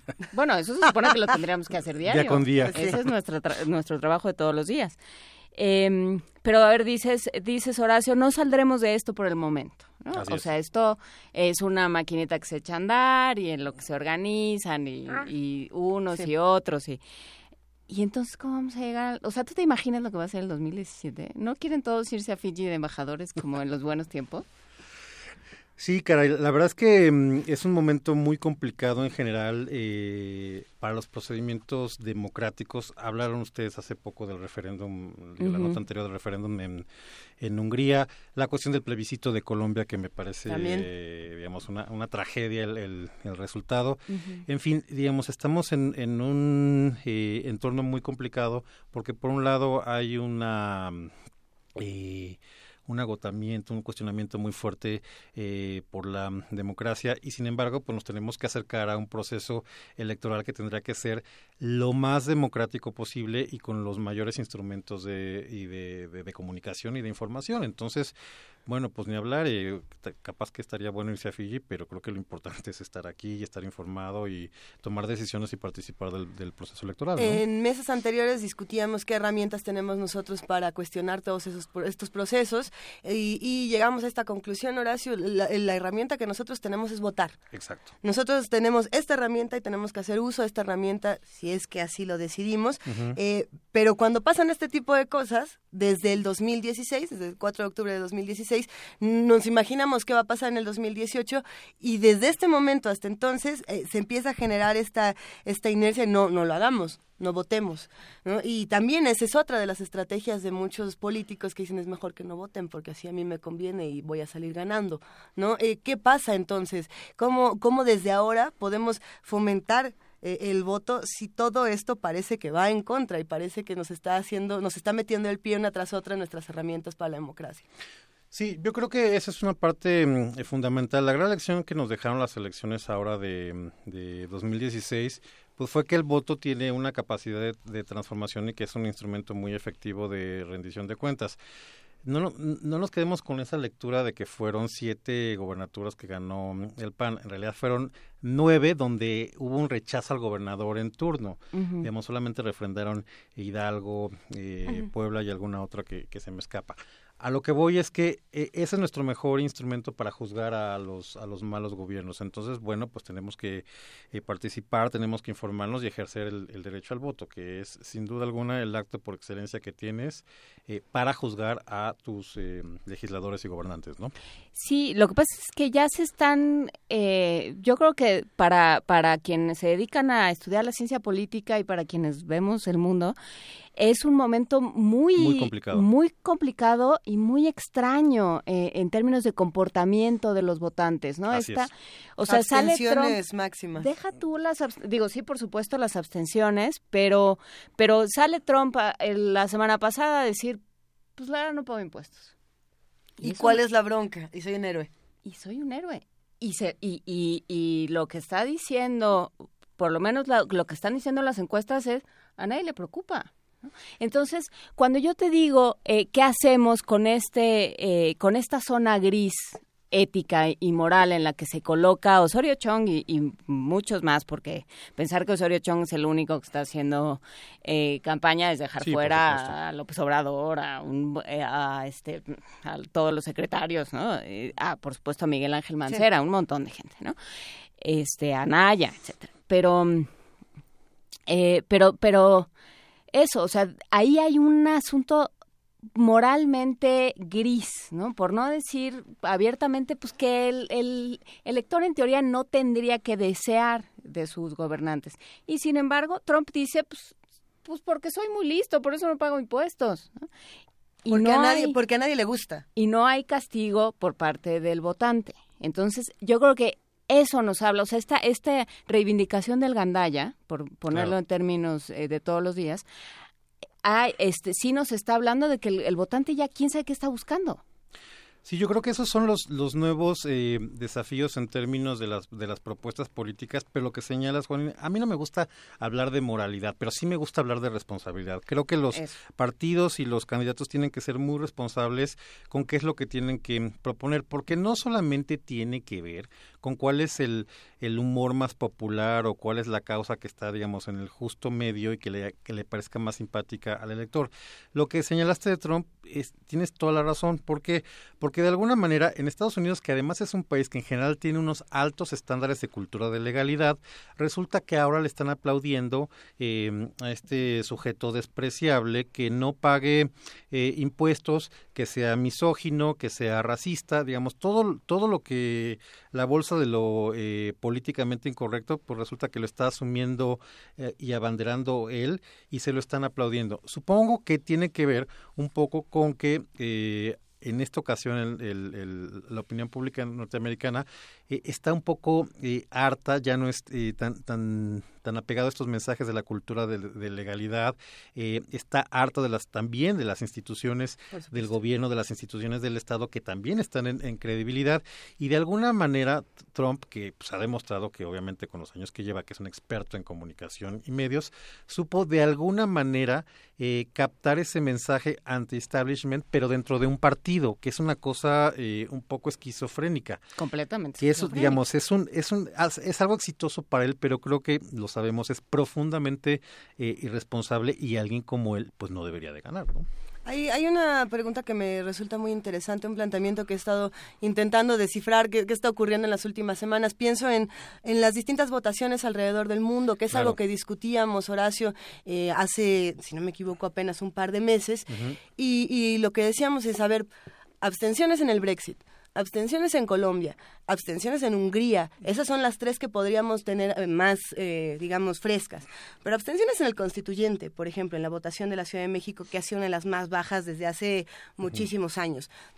Y pensamos también entonces no solamente en los procesos democráticos a partir de las votaciones, sino también en cómo la sociedad está articulando este tipo de descontentos. Y entonces dices, a ver, marchas, movilizaciones, eh, ya, ya no sale la gente a marchar, ¿no? Esa es otra que decían, a ver, el número de personas que salen a movilizarse eh, ha sido menor en algunas ocasiones, en, muchas ocasiones.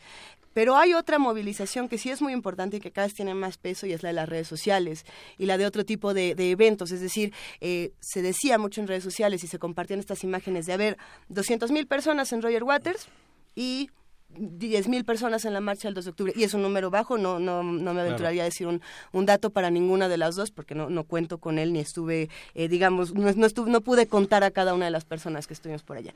Pero entonces pensando en eso yo digo, si la marcha se está dando en otro tipo de eventos, ya sea un concierto, las redes sociales, qué espacios no estamos aprovechando bien para, para darle más peso a los procesos democráticos o para hacer que estas cosas funcionen. Si no nos está funcionando la urna, ¿qué va a funcionar entonces? ¿O desde dónde se va a pasar el mensaje? Porque en ese caso, Osorio Chong ha sido brillante. Bueno, eh, dividamos en, dos la, respuesta. Lo que tiene que ver con los mecanismos de participación social, en efecto, digamos, yo creo que las marchas cada vez van a ser menos eh, nutridas. Efectivas, quizás. ¿Por qué? Porque en efecto las redes sociales son estos nuevos espacios de, de participación que no existían hace 10 o, o, 20 o, 30 años y que están supliendo ese, mm, ese espacio. Entonces, en esa medida, digamos, ya la presencia física se va a ir diluyendo y yo creo que también estaríamos pensando en que los, los próximos eventos de cierre de campaña, de los mítines, pues ya, ya, que no piensen en estas cosas este, faraónicas con las este, fotografías de 20 metros cuadrados del candidato, porque ya, ya la verdad es que son, son ridículas, ya, ya, ya, ya, no, ya no son acorde con estos tiempos, porque porque la manera de manifestarse y de, estar presente y de comunicarse y de hacer acción política también ya está pasando, no exclusivamente, pero sí por, por las redes sociales. Bueno, Barack Obama. Por supuesto, que fue, le, entendió muy bien y estamos hablando que eso pasó hace mm, eh, ocho años. Ocho años. Eh, obviamente es, una sociedad que, que, está mucho más arriba en términos de acceso a, Internet y, en fin, una serie de, factores. Nosotros eh, todavía estamos abajo, pero vamos hacia allá.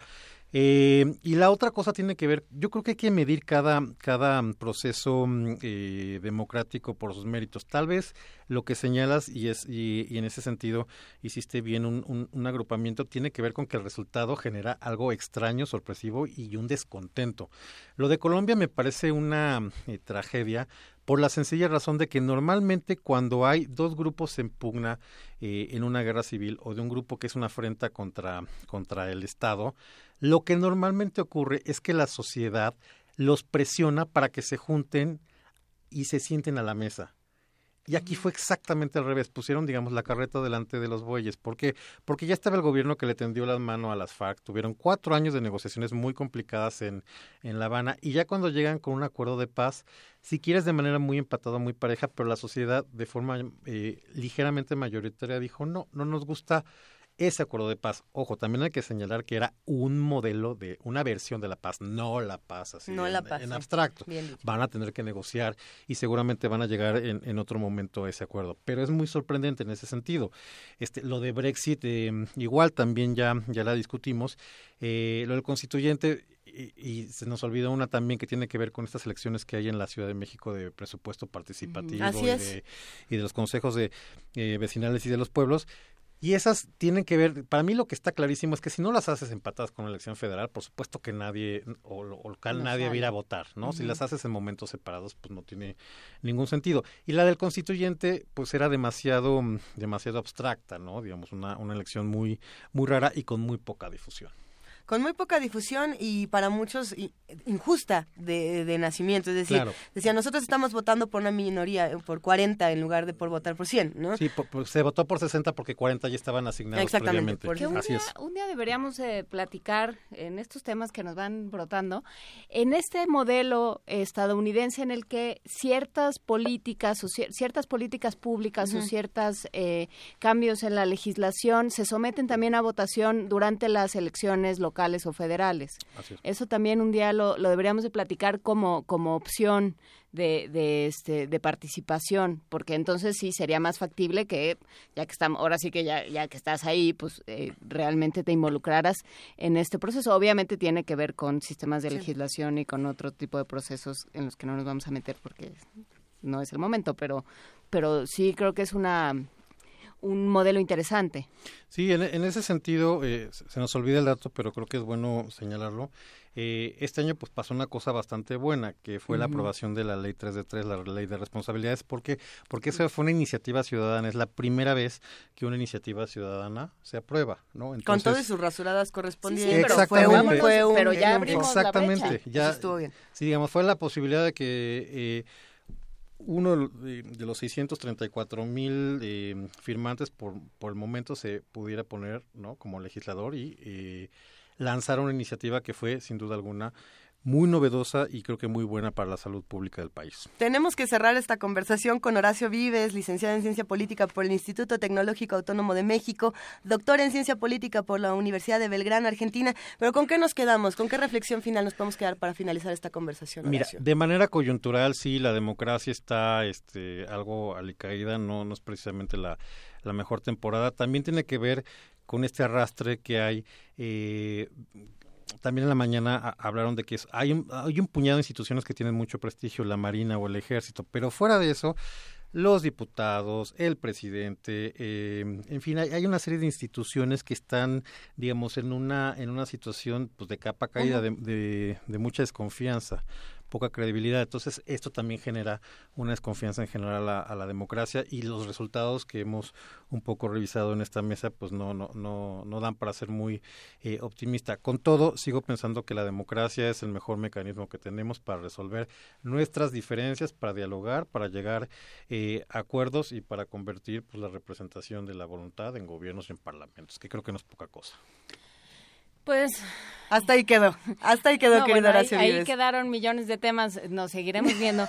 Mientras no nos manden a Fiji, este, que siempre es una posibilidad, nos seguiremos viendo en esta mesa, Ho- Horacio Vives, todo el 2017, a ver, se va a poner espantoso. Se va a poner, se, va a poner muy interesante y yo creo que entre todos podemos construir otro tipo de participación y lo vamos a seguir discutiendo. Gracias. Horacio. Nos vamos a despedir con fiebre. A ver, ¿qué es esto, querida Juana Inés? ¿Qué vamos a escuchar? Fiebre de vaso, fiebre, fiebre de ver. Es que ya de le a París decir de berre. Combo.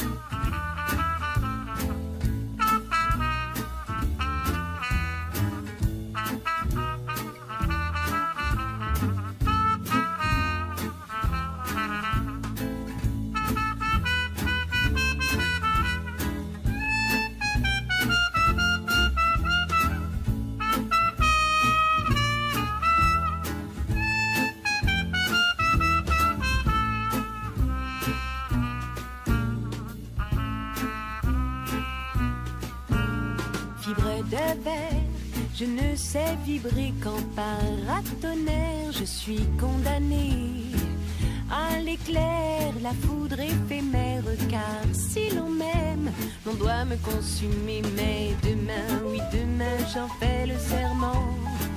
J'ouvrirai les yeux, mes deux yeux tout en grand, sur un bel homme, un bel amant, qui laissera ma vie sauf tout en m'aimant.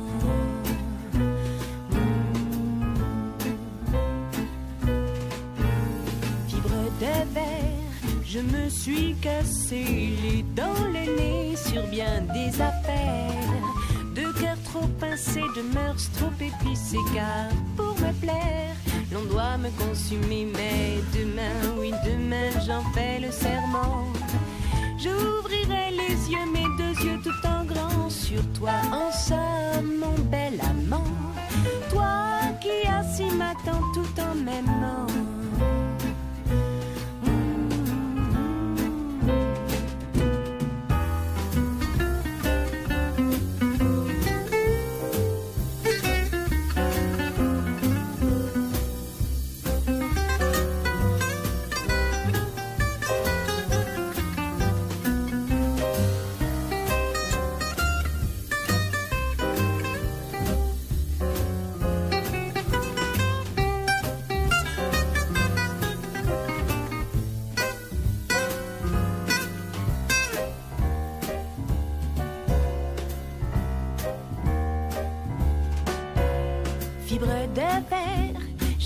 Suis allumée sans un éclair, sans même un brasier.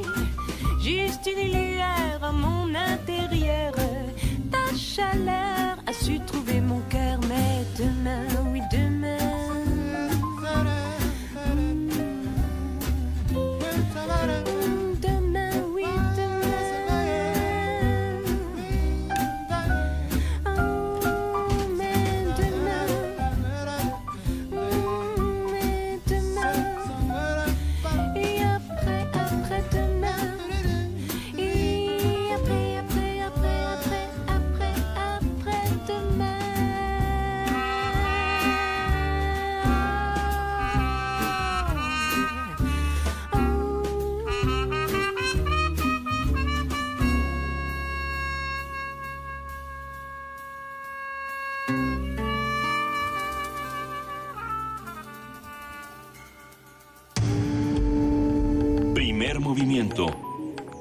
Clásicamente...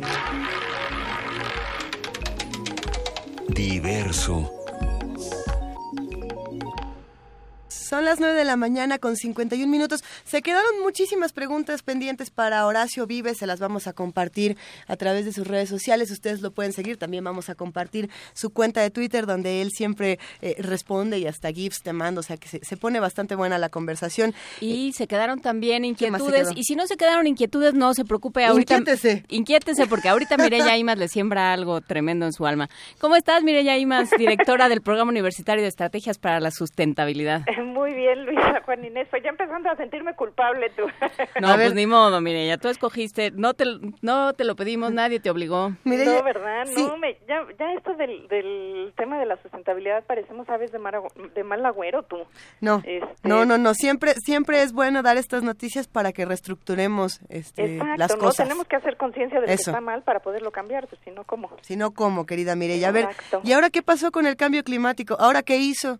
¿Ahora ¿Ahora, qué ahora hizo? quién Pues- dijo que no existe? Pues no. Híjole, pues pues quizás que eh, con este tema de que es tan catastrófico mucha gente está corriéndose al lado de los escépticos, ¿no? Como quizás una especie de respuesta de sobrevivencia, pero hoy vamos a hablar de presas como posible fuente de emisiones de dióxido de carbono. Ok. Y el- vamos a comentar dos, dos noticias. La primera es esta, que casi parece copiada y pegada de los meses anteriores, que durante septiembre las concentraciones de dióxido de carbono en la atmósfera se mantuvieron por arriba del límite deseable, deseable de las 400 partes por millón. Hay que esperar los resultados del informe de la NOAA para saber si, además, se cumple el mes 17 al hilo con temperaturas arriba de los promedios históricos. Estamos hablando históricos de casi 400, eh, bueno, de un periodo por lo menos de tres siglos. En todo caso, por sí mismo, el anuncio de que seguimos rebasando las 400 partes por millón es preocupante. Usualmente durante el mes de septiembre el CO2 se encuentra en sus concentraciones mínimas, luego de que durante el verano las plantas de bosques y selvas en el hemisferio norte tienen su pico de crecimiento, para lo cual debieron haber absorbido dicho gas, mismo que conforma parte de los nuevos tejidos de las plantas. A medida que va llegando el otoño, las plantas comienzan a perder sus hojas y éstas se descomponen, liberando entonces una parte de ese, CO2, de ese CO2 que estaba almacenado eh, de vuelta a la atmósfera. en un proceso que algunos denominan la respiración del planeta. Como el promedio de este septiembre se mantuvo arriba de las 400 partes por millón, especialistas como Brian Kahn de la Universidad de Columbia señalan que 2016 pasará a la historia como el año durante el cual todos los meses rebalazaron el límite, este citado límite de concentraciones de 400 partes mu- por millón, para no descender durante el tiempo que nos reste de vida. La Oh, segunda noticia, Ok, sí, tremendo, ¿no? Ahí va, ahí sí, va. no, lo- sobre todo vamos, tiempo ahí- que nos quede de vida. documentando el, el pesimismo, la segunda noticia se puede describir con el refrán de éramos pocos y parió la abuela. De acuerdo con Oh, una no. nota del Washington Post, un estudio que se publicará esta semana en la revista de Bioscience confirmaría que un volumen significativo de las emisiones de gases de efecto invernadero provendrían de las aproximadamente millón de presas que la humanidad ha construido por todo el planeta, principalmente en el siglo pasado, para abastecer las necesidades de electricidad, irrigación y abasto. En dicho estudio, 10 autores de Estados Unidos, Canadá, China, Holanda y Brasil recopilaron una gran cantidad de investigaciones previas sobre este tema, llegando a la conclusión de que las presas pueden estar emitiendo cantidades considerables de gases de efecto invernadero, casi un gigatón, es decir, mil millones de toneladas anuales de CO2 equivalente, lo que representa el 1.3% del total mundial. México, como comparación, aporta el 1.4%. Ujú. Es decir, las presas por sí mismas están contribuyendo prácticamente lo mismo que un país del tamaño y petrolizado como el nuestro. La cosa no acaba ahí. De acuerdo con el estudio, la mayor parte de las emisiones provenientes de las presas son de metano, un gas de efecto invernadero con una vida relativamente corta en la atmósfera, pero que tiene un fuerte efecto de calentamiento a corto plazo. Cabe mencionar que una de las preocupaciones de la comunidad científica es que, a pesar de que estamos empezando a frenar las emisiones de CO2, no ha ocurrido lo mismo con el metano, proveniente de fuentes que van desde la extracción de petróleo, gas, hasta la producción ganadera, agrícola, eh, en especial de vacas, y la agricultura, en especial la del arroz.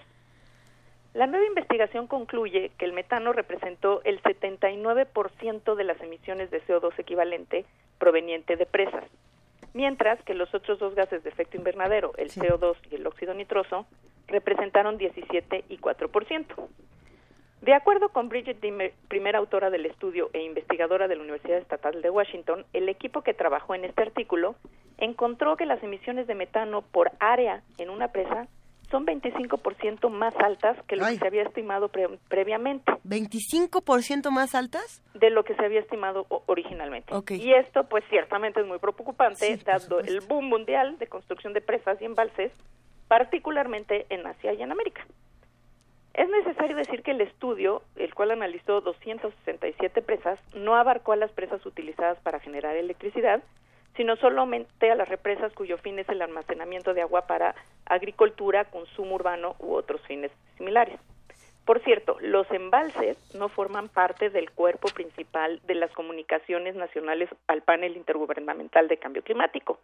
Son solo, hasta la fecha, apéndices, cosa que esperemos cambie pronto.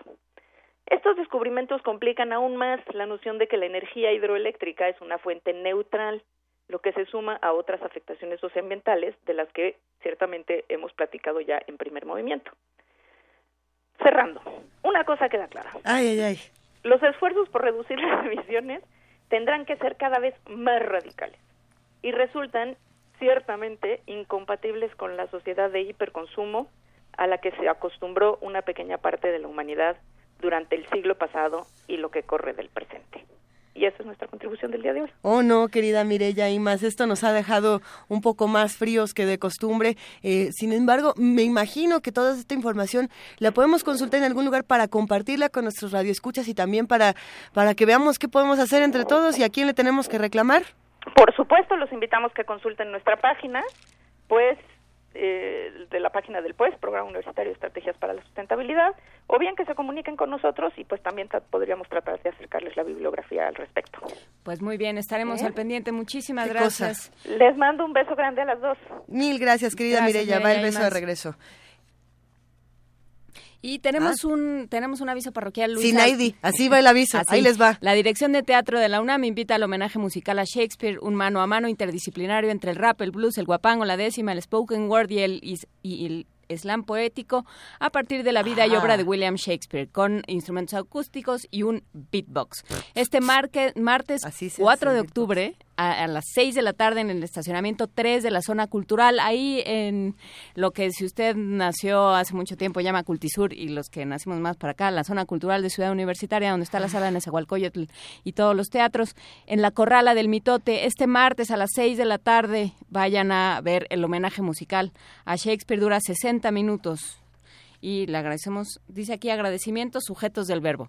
Eso. Yo lo leo. Sujetos del verbo. Nos vamos con nuestra última nota y ya nos vamos para siempre, Luis Iglesias. Con esto nos vamos y nos escuchamos mañana de 7 a 10, queridísima Juana Inés de ESA. Gracias por permitirme aprender de ti como todas las mañanas. Un abrazo a todos los que hacen comunidad con Deja tú, nosotros. por cuidar el changarro. Por cuidar el changarro. Gracias por cuidar mi helicóptero que se estaciona en arrecifes. Aguas, aguas con sus helicópteros. Eh, tengan cuidado. A ver, Santiago Concuera Cabezud, él eh, fue electo presidente del Comité contra Desapariciones Forzadas de la ONU. Gabriela Sotomayor, quien desde hoy colabora con Radio UNAM desde Ginebra, Suiza, conversó con él y nos tiene los detalles. Y con esto nosotros nos despedimos. Gracias a todos los que nos escuchan. Esto fue Primer Movimiento. El mundo desde la universidad. El abogado mexicano Santiago Corcuera fue nombrado presidente del Comité de la ONU contra Desapariciones Forzadas y su elección fue por consenso. A continuación, les presento un extracto de su discurso al recibir su mandato y una breve charla que tuve con él. Si bien me siento agradecido por la confianza de mis colegas para ocupar este puesto, más comprometido me siento con los familiares de las personas desaparecidas que me han confiado las historias de sus seres queridos bajo la premisa de que podemos hacer una diferencia. Si no fuera por los familiares de las víctimas desaparecidas, no estaríamos aquí. Es un privilegio poder ocupar el cargo de presidente del Comité contra las Desapariciones Forzadas de la ONU, por lo que esto significa personalmente eh, y el trabajo colectivo que implica eh, las decisiones y conducir los trabajos de un comité eh, integrado por personas tan reconocidas, co- por expertos eh, tan reconocidos internacionalmente, en primer lugar. En segundo lugar, creo que vale muchísimo la pena resaltar el compromiso que para mí implica el suplir o suceder al profesor Emmanuel Decaux, una de las mentes más brillantes que el derecho internacional de los derechos humanos tiene, una persona reconocidísima a nivel mundial y pues eh, eso también me compromete. ¿Es este un mensaje también para las familias en México, para las familias de desaparecidos? ¿Un, un mensaje de esperanza quizá? Yo creo que eso, eh, como lo mencioné en mis palabras de apertura, a quienes en primer lugar agradezco son a los integrantes del comité por haber depositado su confianza en mí. Pero la razón de nuestro trabajo colectivo y mío en lo personal es para las víctimas de, las, de, de desaparición en todo el mundo, eh, porque es para ellas que este instrumento internacional existe. Decía la eh, alta comisionada adjunta que había muchas explicaciones para no ser parte o no ratificar la convención, pero que no había ningún pretexto ni justificación. Puede haber explicaciones, pero no justificación, dijo. Eh, y eso creo que se aplica tanto a los países que no han querido todavía ratificar o, adherirse al tratado, como aquellos países que, aún siendo parte del tratado, no han reconocido la competencia del comité, porque también la competencia del comité significa que pueda recibir comunicaciones individuales respecto de posibles violaciones a las disposiciones del comité. Santiago Corcuera es el único mexicano que preside un comité de Naciones Unidas. Para Radio UNAM, desde Ginebra, Suiza, Gabriela Sotomayor.